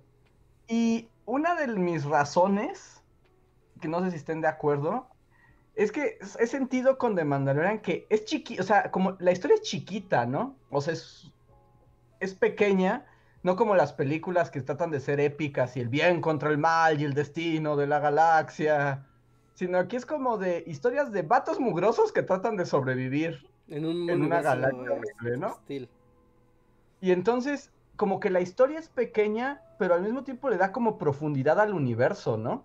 O sea, se siente que el mundo de Star Wars es muy amplio y pasan muchas cosas. Sí, justamente, o sea, que es hasta raro como la contradicción que yace en las películas o sea, la trilogía original, pues como que te cuenta esta historia. Y ya es como de, ok, está padre. Y, ya, pero después como que se, empieza a expandir como más y más y más con las dos trilogías que salieron después. Y que es muy raro, es como de, a ver, estamos en una galaxia con cientos, miles de planetas, razas, civilizaciones, lugares secretos y demás. Y nos estamos concentrando en la vida de una familia cuando tenemos el universo por delante. Es como, pues sí, tenemos un gran universo, exploremos el gran universo. Y, es lo que lo hace divertido. De, ah, el gran universo de Star Wars consiste en planeta bosque, planeta Ivo, planeta desierto, planeta ninja, planeta robot ninja, planeta robot robot, e, etc. Y además, cada planeta tiene sus propias circunstancias y sus propios conflictos, ¿no? O sea, más allá de si hay Jedi o no peleando en naves en el espacio sideral. O sea, está el planeta bosque donde hay gente, granjeros que tratan de sobrevivir. Ajá, sí, con su vida así pacífica y simple del bosque, pero hay unos maleantes que los roban. Ya, es todo. Esto pasa en un planeta del gran universo de Star Wars. Está bien. No todo tiene que ser épico. Eh, eh, no, sé si estén de acuerdo, o sea, tal vez sea como controversial y, tal vez no estén de acuerdo, pero un poquito también es como, como que yo me di cuenta también con The Mandalorian que tuve, tengo, tenía como resaca Jedi. Sí. Sí. sí. como que pienso, bueno, o sea, sí, como, no sé, creo que odio los espadas láser. o sea, como que, como que, digamos, o sea, no, no es cierto, o sea, sí me gusta y todo, pero, pero un poquito Star Wars a partir de, de las precuelas y todo, o sea, como que pienso en, en, en, las peleas, o sea, literal esa escena en la que tienes un estadio y se prenden como 10.000 sables láser y luego solo tienes como chingo de gente de Jedi corriendo y luego en Gribus como girando sus 25.000 sables láser. Luego en Anakin y, y No como con su pelea de sables láser que dura la mitad de la película y no se acaba nunca. Ajá. Y en esta última como que cae, o sea, como que, no sé, sí, sí, aprecio que la falta de, de Jedi y la fuerza y sable láser y es como, no, es un vato, es un vato con una pistola y ya. Sí, porque te digo, o sea, es que... en el universo Star Wars, para o sea, en realidad la mayoría del universo son vatos con pistolas y, robots. sí. Y naves chatarra. Pero siempre vemos a los Jedi. Y, y, por ejemplo, la última trilogía es demasiado Jedi centered, ¿no? O sea, todo es. Ya no hay Jedi, ¿dónde están los Jedi? Renacer del Jedi, ¿quién es Jedi? ¿Qué Jedi quedan? Y es como de ya, ya, no me importa su vida. Además que además es una familia, ¿no? Es como ver una telenovela. Sí, y no sé, también como. O sea, literal en la última la morra está, está curando de la muerte, ¿no? O sea, literal O sea, ya cuando puedes revivir a alguien, es como, pues ya, ¿cuáles son las, o sea, ¿por qué estoy viendo esto? ¿Por qué me debería importar si alguien vive o muere? Si, esta morra ya la fuerza puedes revivir a la gente, porque sí. Además, como que también eso es lo que tenían las primeras, ¿no? O sea, que sí estaban estos Jedi, pero eran como algo pequeño, como algo único en el universo. Eran una excepción a todo el mundo de vatos con pistolas. Y luego lo convirtieron en no, todos son los Jedi, todos son la fuerza, todos sienten la fuerza, ahora todos tienen poderes, ¿no? Sí. Y en cambio como que el Mandalorian le regresa a su momento a los vatos con pistola. Pues como un poco al... Sí, que, o sea, que inicialmente eso era Star Wars. Ajá, como... hay, hay muchos... original es como... O sea, los Jedi, o sea, en realidad son vatos con pistolas en cantinas y, y unos de esos vatos tienen sus espadas que te cortan y te arrancan la mano y, y ya. Ajá. Sí, sí, sí, sí, sí.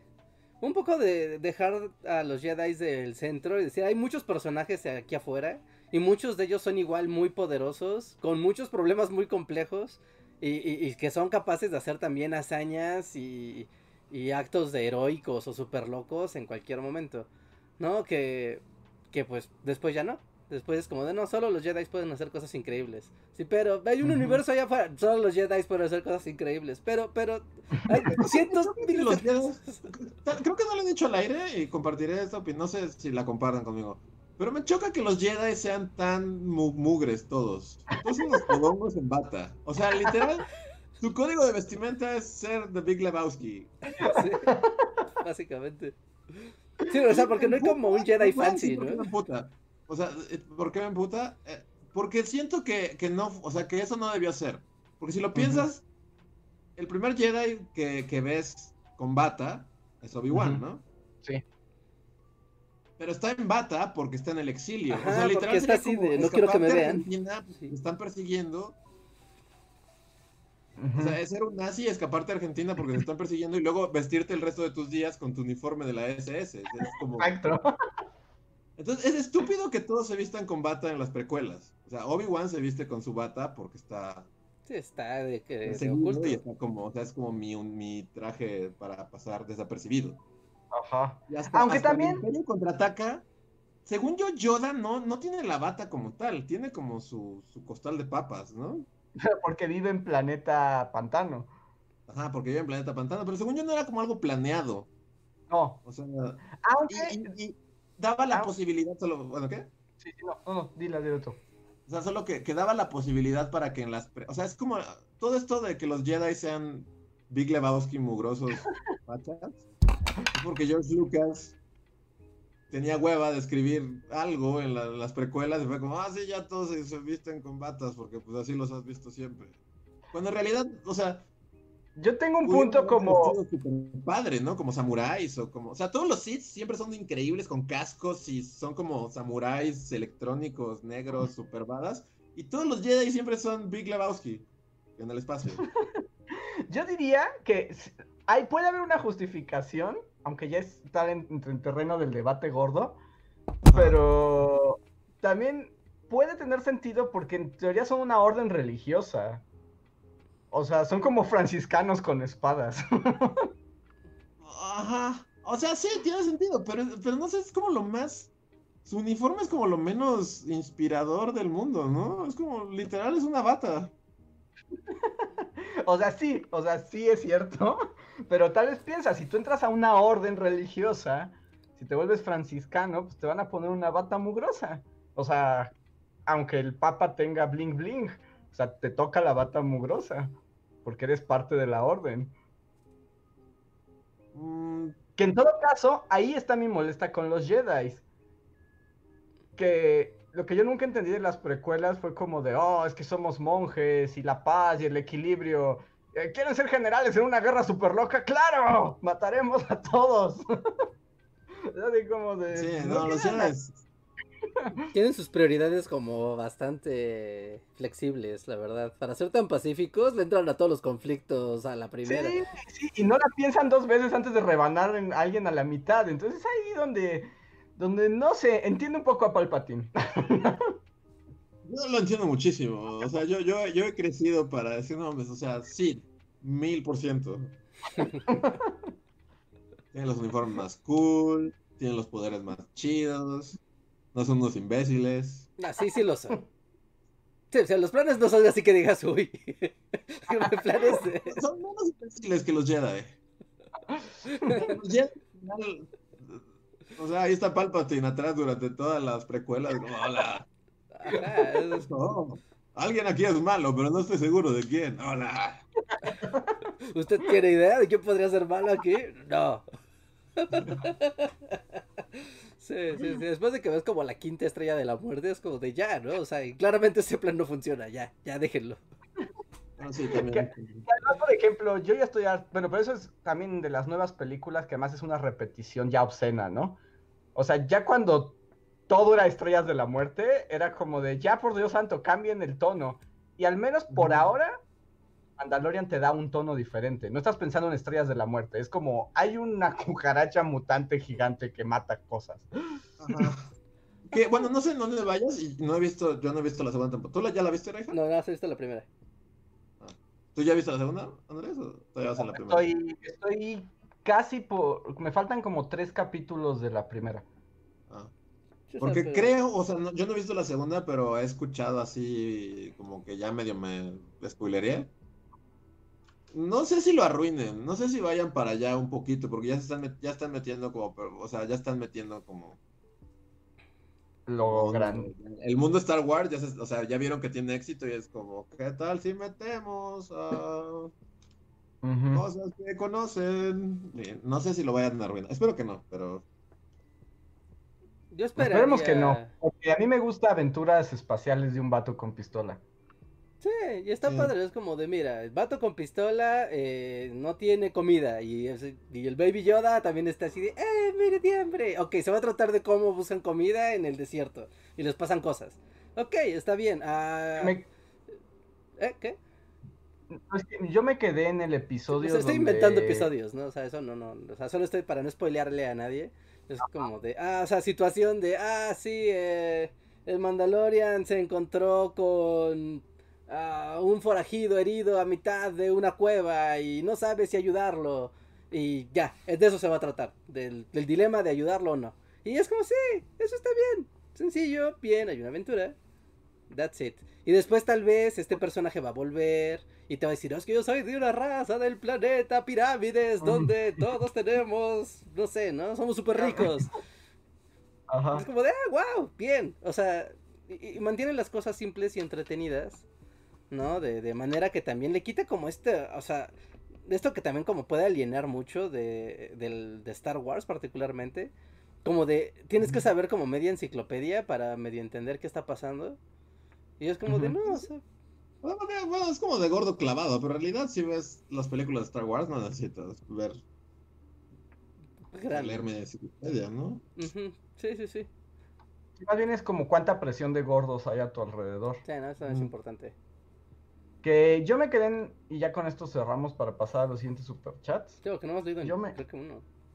Sí, yo me quedé en un episodio que me gustó mucho, que es como cuando asaltan la cárcel de robots. Ah, ese es muy bueno ese capítulo, es de los mejores. Realmente estaba muy emocionado, es así como, wow, qué divertido, me encanta esta serie, cárcel de con robots.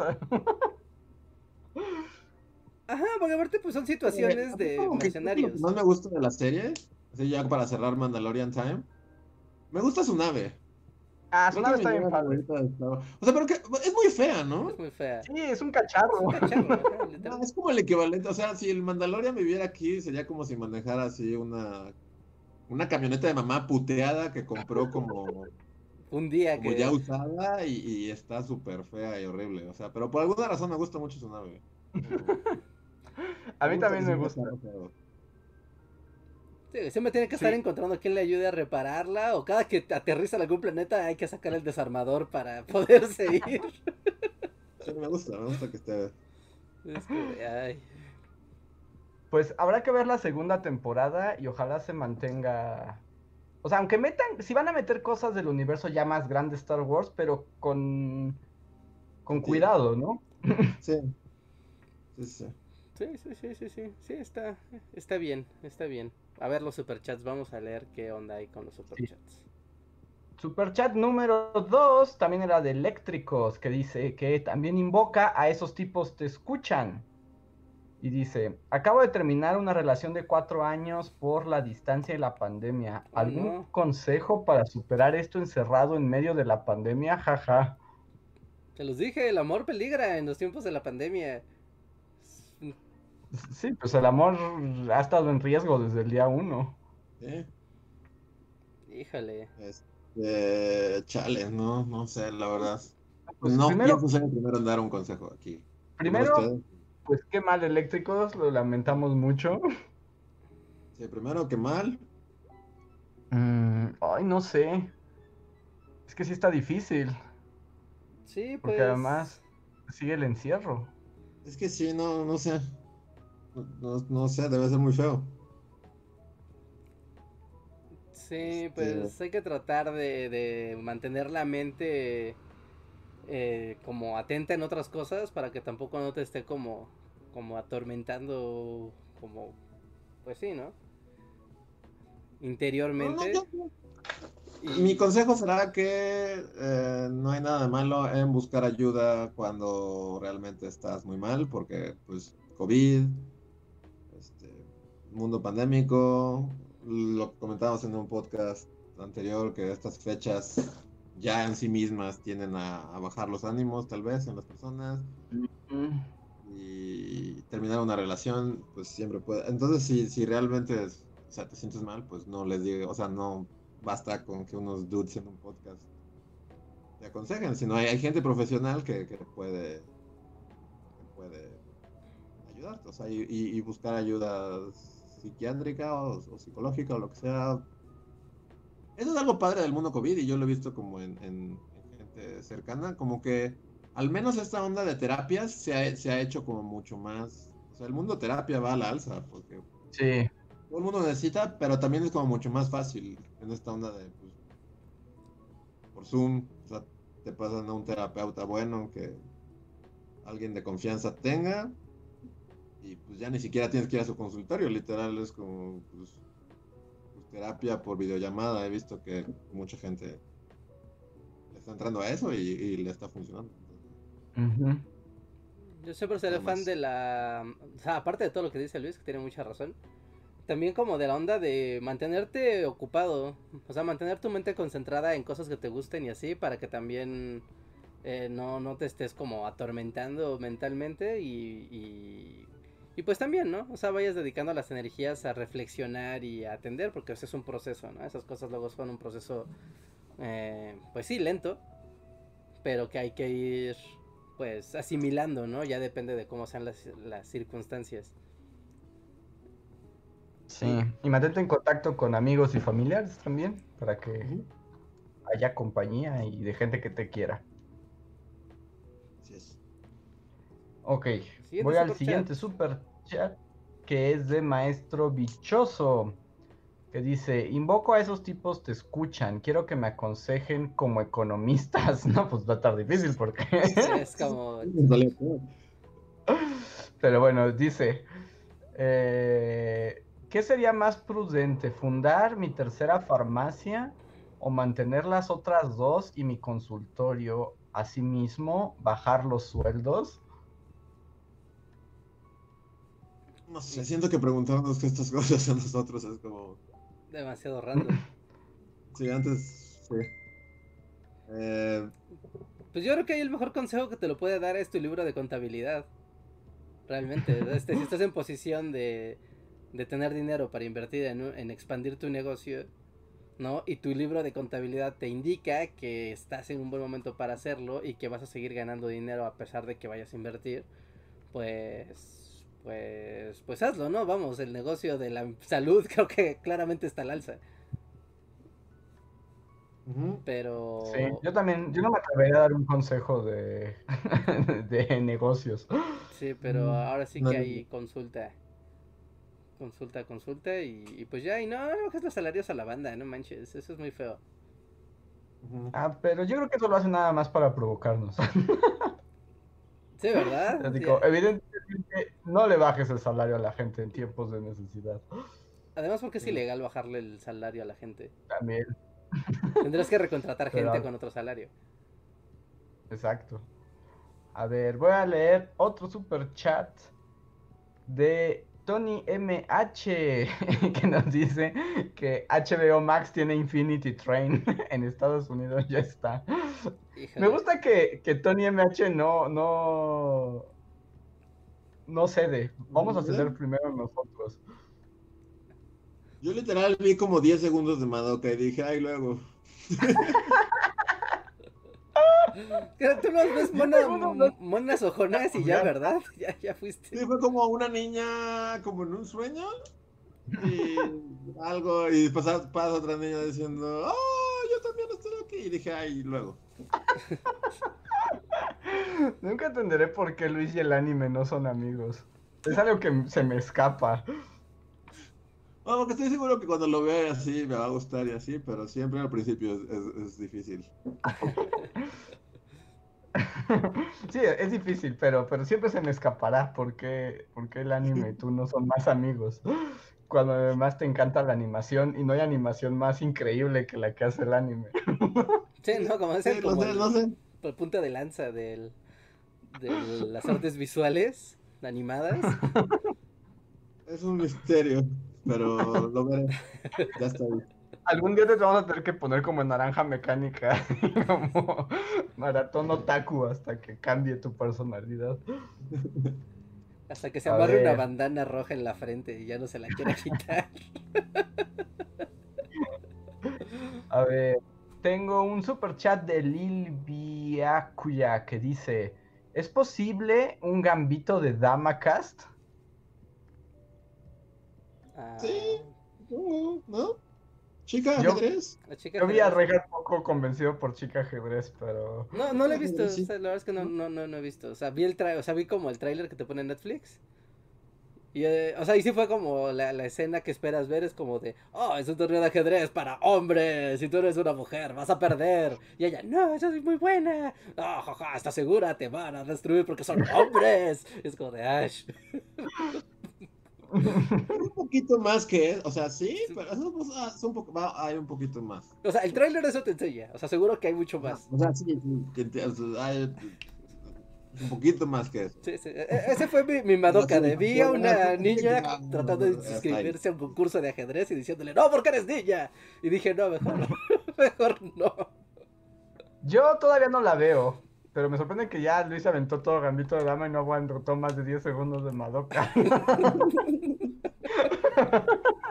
es que también puedo poner Gambito de Dama y, y, y, hacer cosas. Tal vez sea eso. El compromiso de sentarte a leer subtítulos. Pero de repente quiero dibujar. Puedo bajar la vista en lo que chica Gambito de Dama es así como, oh, tengo que hacer una jugada. Es como, ok, bueno, mientras puedo y con el anime tal vez sea eso el factor. O sea, no puedo quitar mi vista de la pantalla porque si no, no entiendo nada. Solo... ya, ya, ya. Eso podría ser. Si no puedes consumirlas, eh, ya ahora para todo las van a doblar. Pero tampoco me gusta verlas dobladas. Estamos en una, eh, en una encrucijada.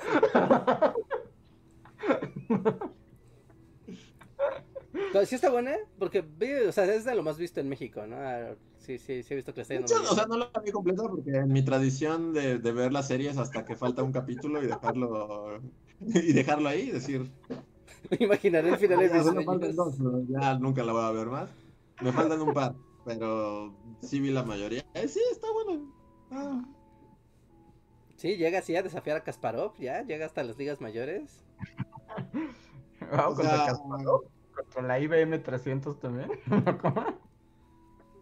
este, no Kasparov como, pero como un... No soy Kasparov. Es que, o sea, o sea nada, nada de real, es como... Ajá. Bueno, pero es un ruso que juega ajedrez como un... Es como ruso Bob, ajá. Wow, tiene los elementos necesarios. Yo, yo solo vi como en esas en esos moods Twitter que sí me sacan una carcajada. Que estaba alguien muy enojado porque le, enfurecía que, que estaba al alza el ajedrez. Es como, ¿quién le podría enojar que esté al alza el ajedrez? Por culpa de. Enojó que alza, alza el ajedrez? Por culpa de esa maldita serie. Y es como de. Ah, hay gente que le gusta hacérsela interesante. Sí, como de... ¿Pero a quién dijo eso? En Twitter, en Twitter. Ya sabes, comentarios random de Twitter que se hacen muy populares. Yo lo que sí soy fan de los memes de la mujer está jugando Yu-Gi-Oh! en la Friki Plaza. Esos me gustan. O sea, la misma mujer de Gambito, pero jugando Yugi. Y varias cosas, ¿no? Así como. Juego de mesa y así. Bueno, hay varias versiones de ese meme, ¿no? Sí, como de, ese también que es como gato, pero de fichitas, ¿no? Ajá. Sí, pero mi favorito es que está en la Friki Plaza con su deck de Yu-Gi-Oh! Buenísimo. Ok. A ver, siguiente super chat. Este es de Adrián Verdines. Muchas gracias, Adrián. Que dice: Super chat para decirles que, a pesar del fin del mundo, estén orgullosos de sus logros y aprendan de los golpes. ¡Feliz casi Navidad! ¡Jo, jo, jo, jo, jo! Wow, ese es un mensaje muy positivo. Sí, muchas gracias Adrián y esperamos que tú también tengas un bonito fin de año y gracias por siempre acompañarnos aquí en el Bully Podcast. Muchas gracias. Muchas gracias Adrián. Y tenemos em, dos de Slim Ortiz que los voy a juntar. Eh, que pregunta, ¿han ido a un, auto, a un autocine hoy o alguna vez? Y luego nos pregunta que qué películas de bajo presupuesto hemos visto y cuál de ellas recomendaríamos por cosas positivas o raras. Saludos bullies, alegran la cuarentena. Este, no, yo nunca he ido a un autocinema. Yo tampoco, Reja. Mm, mm, no, yo tampoco he dado un... Es que es como imposible entrar, ¿no? Se agotan las entradas a los autocinemas así al instante. Yo más bien siento que es como la cosa más cara del mundo, ¿no? Ajá, aparte sí, también es bastante caro. ¿O me equivoco? No, no, no. ¿Sí es? ¿Sí es muy caro? Sí, sí, sí, no, caro. No sé si sea muy caro, pero se me hace, a mí se me hace raro el concepto. O sea, tal vez en el mundo donde ya no hay cines tenga sentido, pero antes no lo entiendo. Yo, ajá, antes yo tampoco no lo entendía. Bueno, sigo sin entenderlo. Pues era mucho como de la cultura gringa, ¿no? Del autocinema y pues un estacionamiento con una pantallota. Pero ¿por qué te quieres meter a tu coche a ver una película? Es lo que yo no entiendo. Ajá. Cuando puedes no hacerlo, ajá. no es como si dijera, porque puedes sí hacerlo, Luis.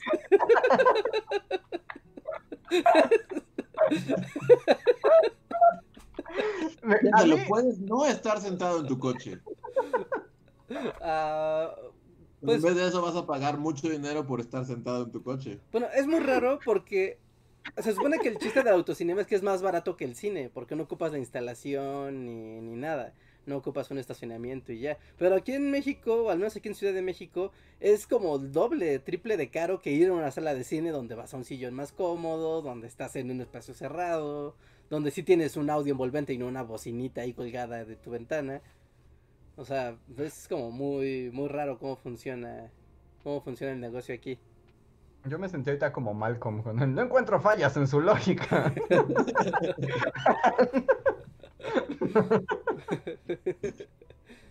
sí, pero... Pero no. es que supongo que en México un poquito, o sea, tal, como que apela a justo a, o sea, todos los que van al autocinema, o bueno, en el premundo, era como por esta onda de que lo has visto en la tele, lo has visto en películas, y es como, es una visión romántica de lo que es estar en un autocinema, pero pues todo te lo venden súper caro y, al final estás, estás en tu coche, así. Además, no sé, yo me imagino como la fantasía autocinema es como tiempos de Archie, ¿no? y así como... Venía una chica en patines así atrás. Y en un convertible, estás en un convertible, ves una película de monstruos y luego pues andas por Riverdale, pero aquí vas y está el periférico. Ah, exacto, estás ahí en un terreno baldío, en insurgentes. Ajá, sí, sí, sí. Estás... Sí, aparte también como que esa magia del cine, o sea, uno estaba en Polanco, entonces era como muy raro estar en un terreno baldío cuando estás en una zona de lujo. es como de, ¿cómo? ¿Cómo? A ver, no, no, no, no. El otro estaba en Insurgentes, ajá, y también era como, de, estoy en un terreno baldío y parece que estoy alejado de todo, pero no, estoy en una de las avenidas más transitadas de la Ciudad de México. Y donde hay un cine de de veras aquí a 100 metros. Ajá. Hay un cine... Coyoacán, ¿no? Eh, no, estaba por por Lindavista, creo. Por Florida, ¿no? por la Florida. ¿no? Un coyote. Y. Y bueno, como sea, aquí creo que ese romanticismo de la actividad vintage la hace como eh, innecesariamente tonta y cara. Porque el chiste es que es más barato, ese es el chiste, por eso es un autocinema, es un estacionamiento. Es como si fueras a meterte al, club de cine de una universidad, o sea, el chiste es que es barato y solo te sientas de donde sea y disfrutas la película. Porque además también el sonido es inferior, ¿no? Porque además está al aire libre y, no tienes una bocina dentro de sí, si es como el clásico autocinema, te dan unas bocinitas piteras para que las metas a tu coche, ¿no? Si pones unas bocina, una bocinita colgada de tu ventana. Pero eso pasa en Riverdale, ¿no? Es envolvente, ¿no? En el cine tiene, al menos tiene esta onda de que es envolvente y, va de aquí para allá. Y... Sí. Y aquí es una bocina pitera, es como, pues mejor ven en tu laptop. Sí, la neta. Ajá, mejor vas tu laptop, pones la laptop en el, en el tablero del carro, recargas así los asientos Ah, listo. si el fetiche es estar adentro del coche, puedes hacerlo en tu cochera o en tu calle, no tienes que ir a ningún lado. Guardas tu carro en la cochera, apagas todas las luces, pones la laptop y listo.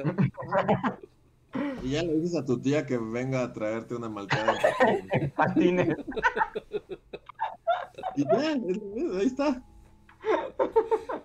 Eh, lo, lo, tienen todo a la mano, pero no lo aprovechen no saben lo que tienen.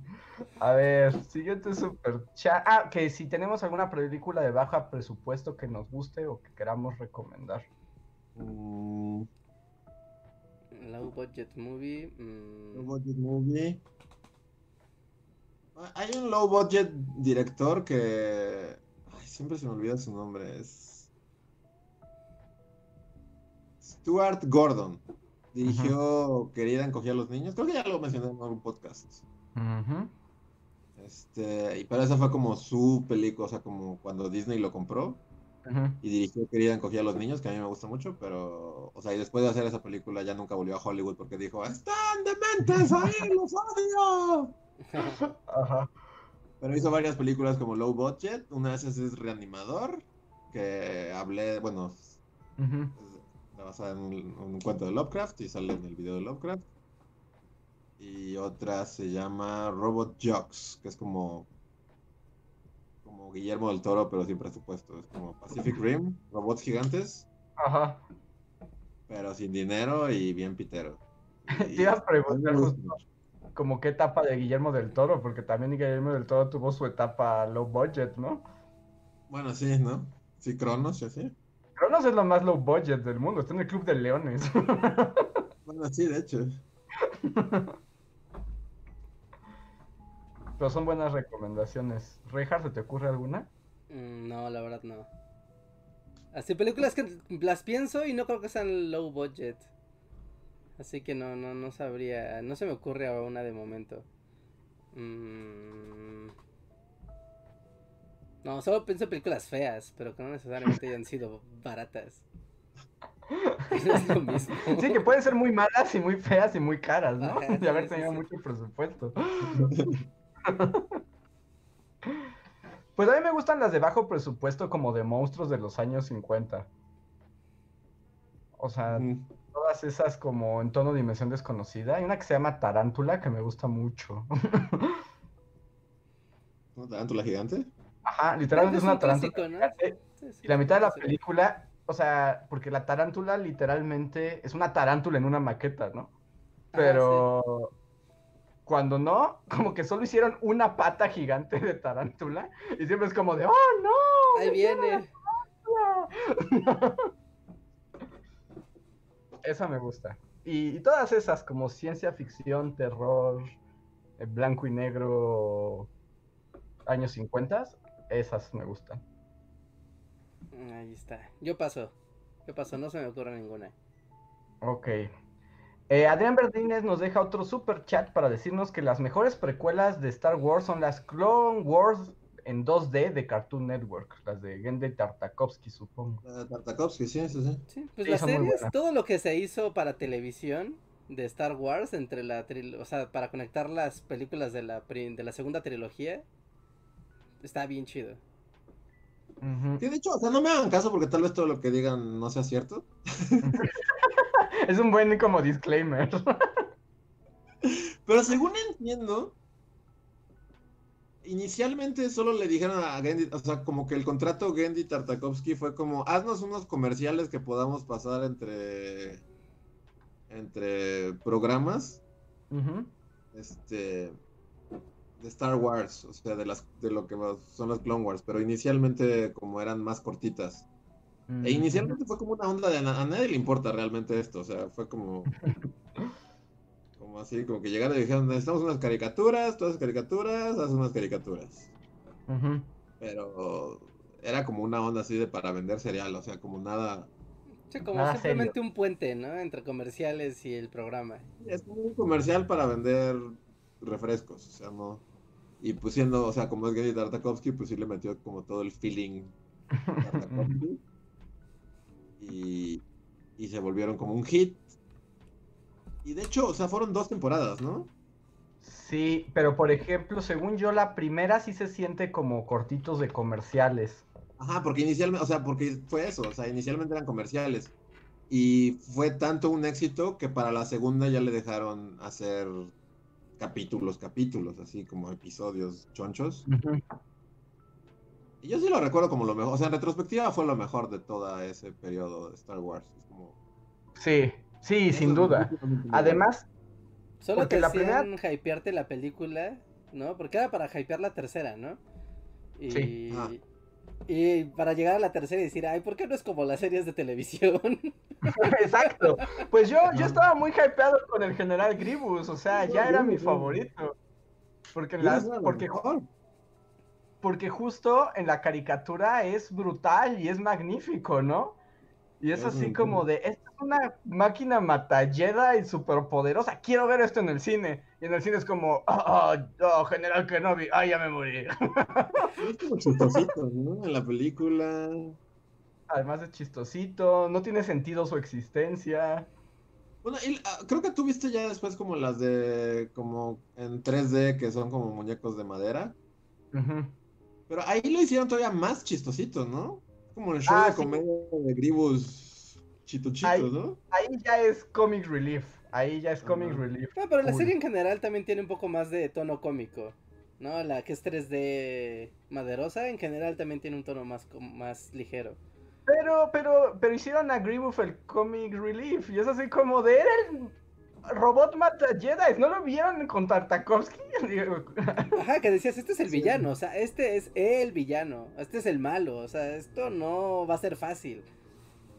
que justo ese era el episodio de cierre de la primera, ¿no? Cuando mataba un montón de Jedi en la oscuridad y decías, ¿qué fue eso?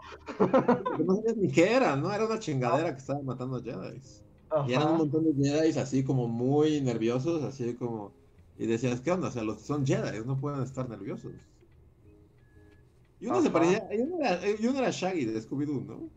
Sí, uno era Shaggy. Nos dicen que. Que el general Gribus es como Chems. Ajá, ¿no? Como que está acá bien fuerte, pero la película es el Chemsito. Como maté yo creo que más bien, o sea, porque en la única versión que realmente fue intimidante y, y fue en la de Tartakovsky. Yo creo que sí se lo pasaron como, bueno, y el malo, las loncheras del malo es este güey. Este, No va a ser mucho, no, pero ahí mételo. Aunque según tengo entendido, ¿Eh? aunque según tengo entendido, para la segunda temporada, que ya era famosa su caricatura, sí justo le pidieron hacer la liga con este arco de Gribus, ¿no? Porque ves que es ahí donde empieza el episodio 3. Sí, sí. Justo después de que Gribus se roba a Palpatine. Ajá. Que debe ser muy raro para quien no vio las Clone, las Clone Wars. Todo, todo, ¿no?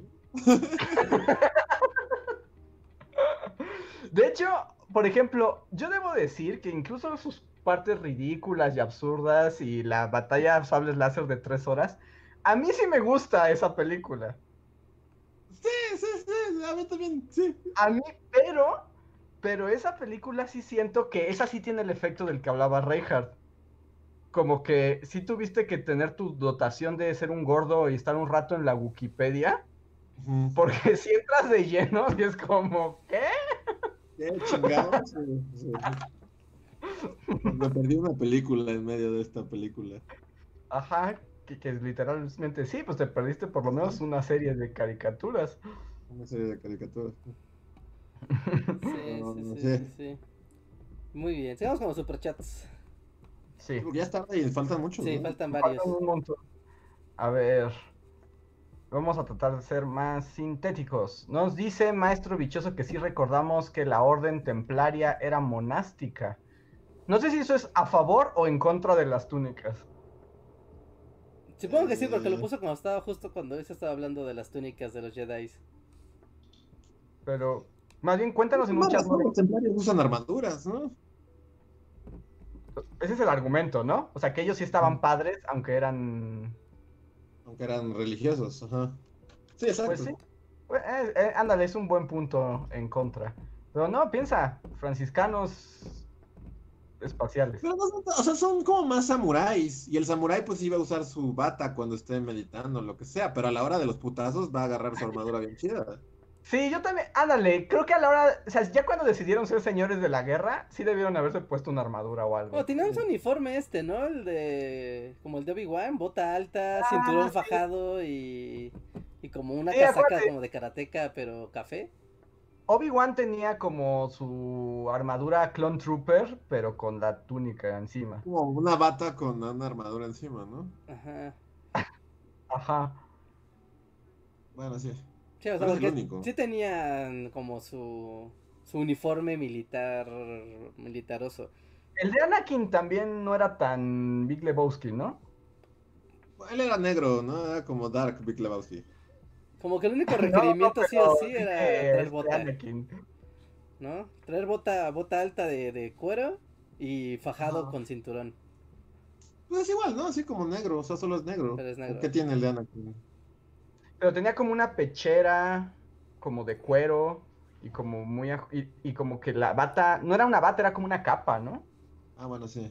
Sí, bueno, sí, Anakin es más Darks. sí, porque él era Darks, entonces estaba medio emo en esa época. Ok, a ver, voy. Siguiente super chat de crítico de cine que dice: Reinhardt, ¿ya viste The Crown? ¿El rey Carlos fue una víctima o victimario? No tengo idea de qué estás hablando. Esa es mi respuesta oficial. ¿no? tengo idea de qué estás hablando, sí, menos en el contexto de The Crown. O sea, específicamente en el contexto de The Carlos, Crown. ¿El príncipe Carlos hizo sufrir a Diana o no, Reinhardt? ¿Tú qué opinas? No, no. no víctima de sus locuras locas. Sí, Diana fue víctima de su propia indolencia. Sí. Sí, no, no sé, no he visto The Crown. Y nos recomienda Ted Jaso, Ted Jaso. No sé qué es, pero me dice que está muy bueno. Ok. No sé de qué hablas, otro crítico de cine, pero lo buscaré. Sí, gracias. Gracias.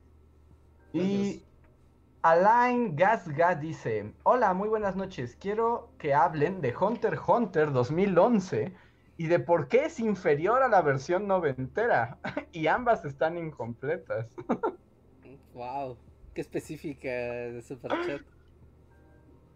Es muy específica, pues puedes buscar en los otros eh, podcasts. Yo ya he hablado de Hunter x Hunter como el mejor shonen de la historia. Y sobre tu pregunta en particular, pues yo diría que la versión nueva es mejor que la anterior, pues también porque la animación es mucho mejor, o sea, es una animación mucho más moderna y dinámica. Y la segunda versión, barcó más del manga que la... Pues llegó más lejos, ¿no? Que se hace... Sí, llegó más lejos. Pero es de esos misterios de la vida, de algún día veremos el final de Hunter x Hunter. Jamás pasará, nunca. Este yo ya, vato seguirá vivo antes de que eso... Porque ahorita está en retiro, ¿no? Es el ese tipo es como, vean la historia de... ¿Cómo se llama el creador de Hunter x Hunter? Es un tipo súper excéntrico y extraño. Es... Espera, por aquí yo tengo... Que se casó con la mujer que hizo Sailor Moon. Ajá, su esposa es la creadora de Sailor Moon. Yoshihiro, Togashi. Yoshihiro Togashi, sí, aquí está Yoshihiro Togashi. Ajá, y. Y es bien raro, su cuarto es como un cuarto mugroso con un Super Nintendo. Y solo se queda ahí jugando RPGs y se le ocurren cosas mientras juega y junta sopas maruchan alrededor de él. Y eventualmente dibuja y así no tiene como. Bueno, no tenía muebles, no sé ahorita, pero hay una etapa como muy popular de su vida donde le hicieron una entrevista justo en la revista, en la Shonen Jump. Y era como de, ah, sí, muéstrenos cómo, porque tienen como, ya sabes, esta onda de, pues los, los mangakas, pues también son famosos, son como estrellas. Es como, muéstrenos su, su hogar, su espacio creativo. Es como, ah, sí, claro, y pues era un cuarto mugroso con una tele en el piso, con un Super Nintendo y un montón de basura. Y es como, ¿qué pasó casi todo el día? es como de, sí, es un vago, es un vago. Ay, Dios mío, santo. Pero como que es un tipo que le gusta mucho desconectarse de la realidad completamente. Y seguro tiene como broncas mentales, ¿no? Pues yo creo que cuando lee su manga, yo creo que sí vive mucho en su propia mente. Ojalá algún día, aunque yo ya creo que me voy a morir de COVID antes que terminar de ver Hunter x Hunter. Pero si quieren ver una obra de él completa, vean Yu Yu Hakusho. También es muy buena y esa sí la terminó. Ahí está.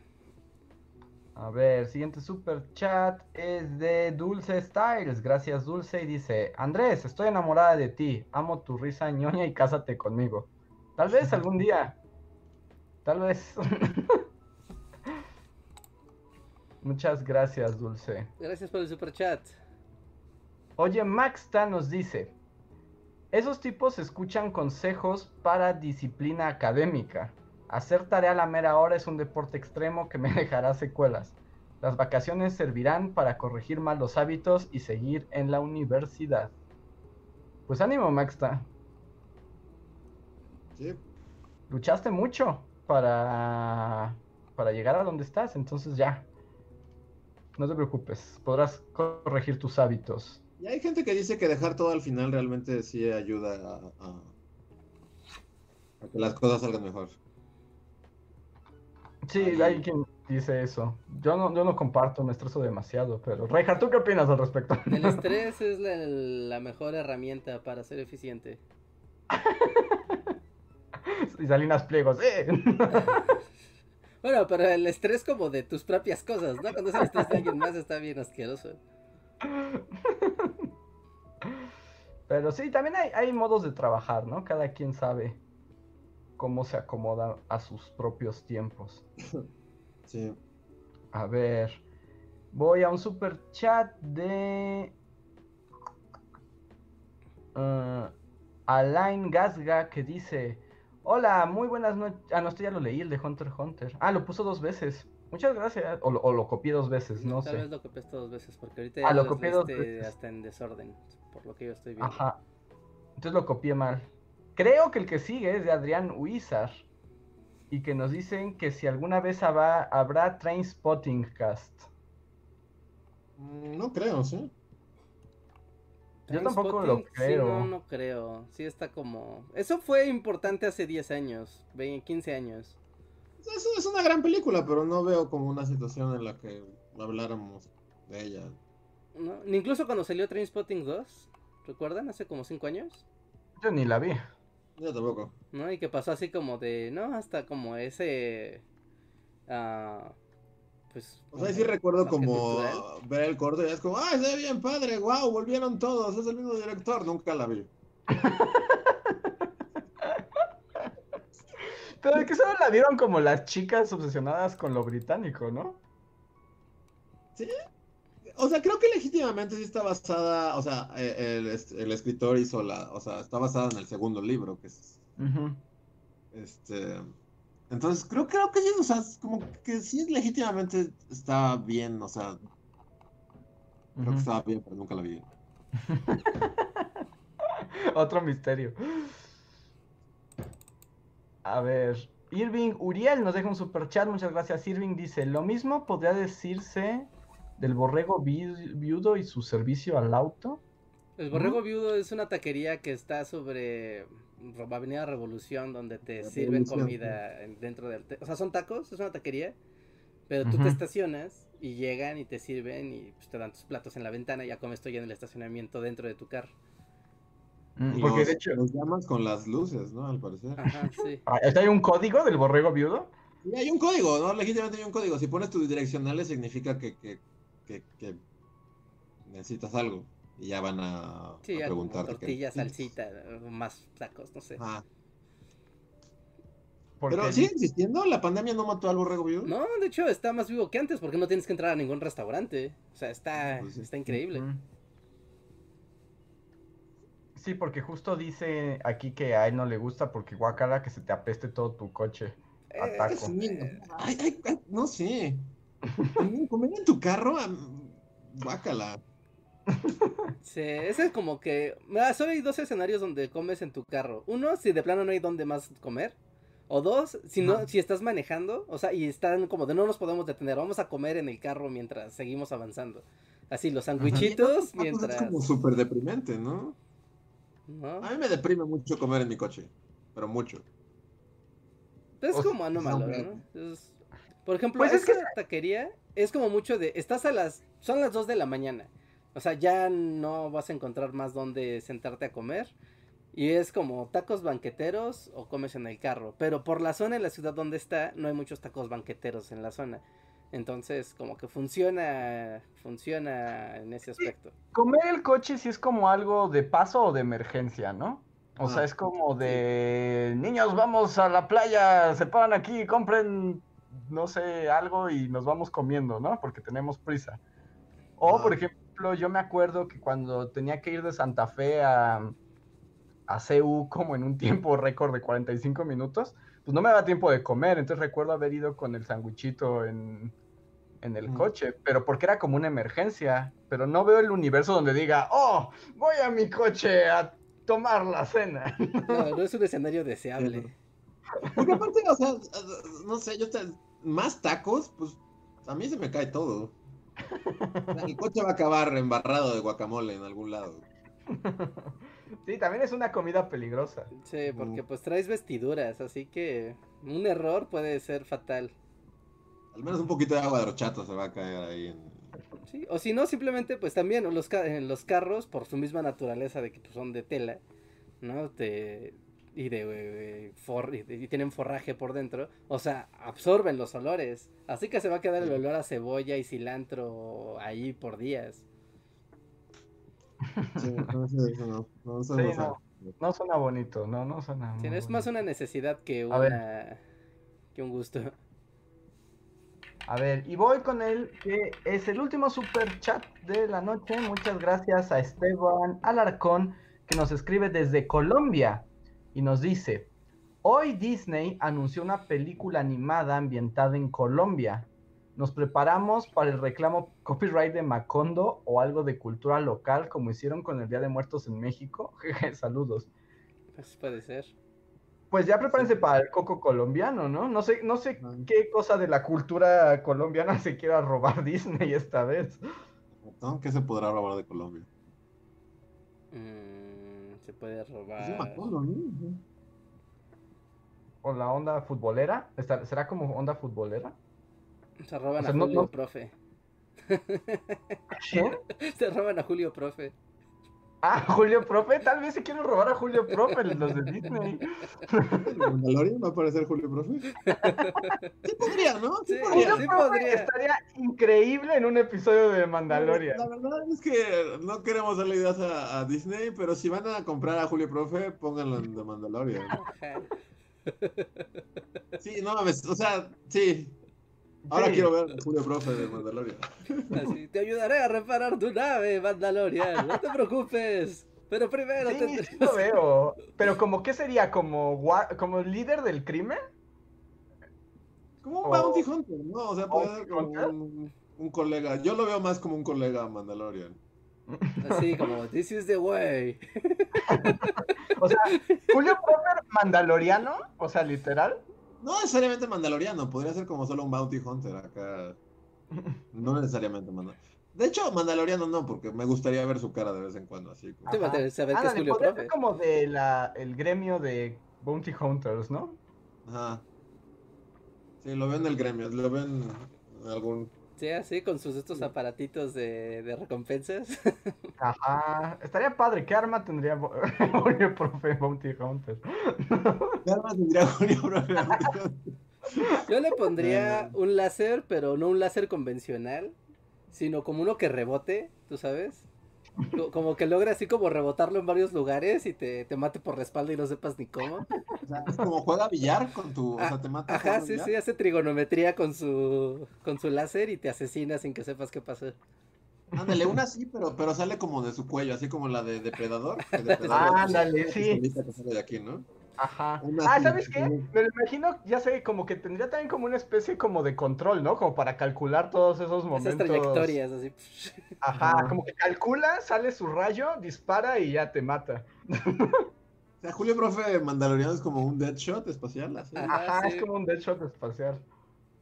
Wow. Así que si se va a robar. No hay la mejor manera de acabar este podcast que con Julio Profe.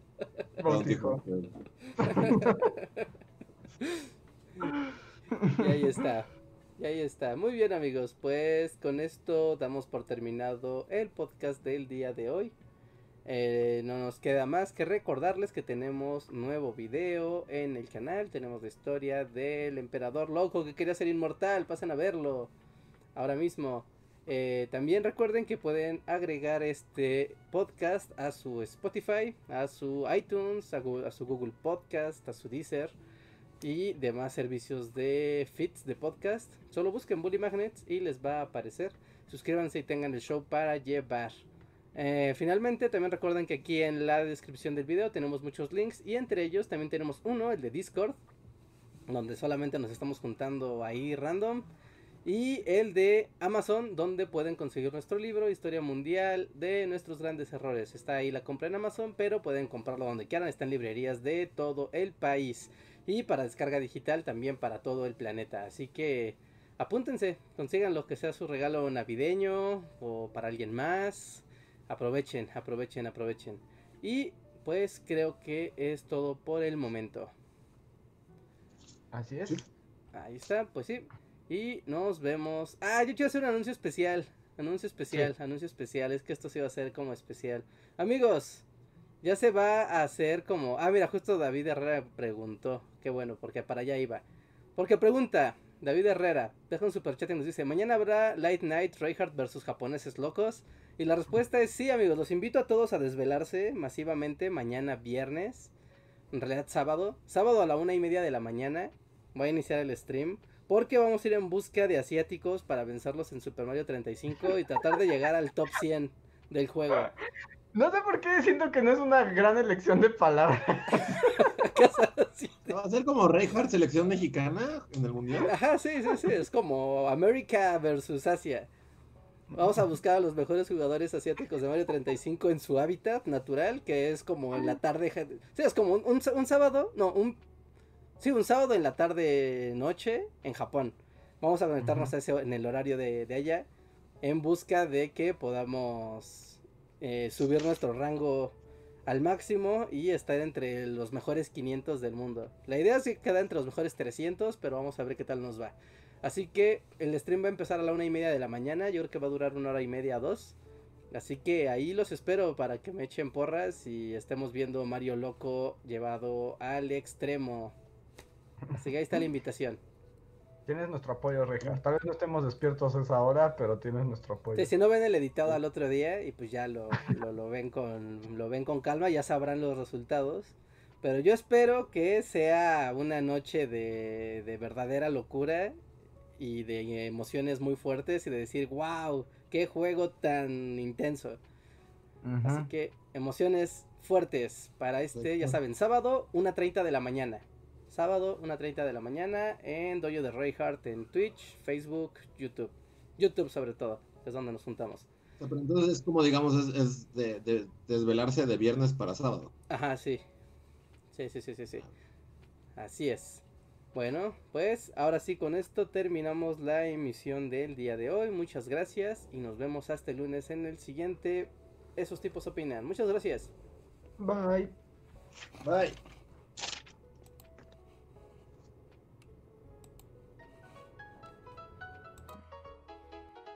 Síguenos en Facebook, Twitter y YouTube con el usuario Bully Magnets. También suscríbete a nuestro podcast en iTunes y en la app de Mixler para tener lo más nuevo de nuestros contenidos siempre a la mano.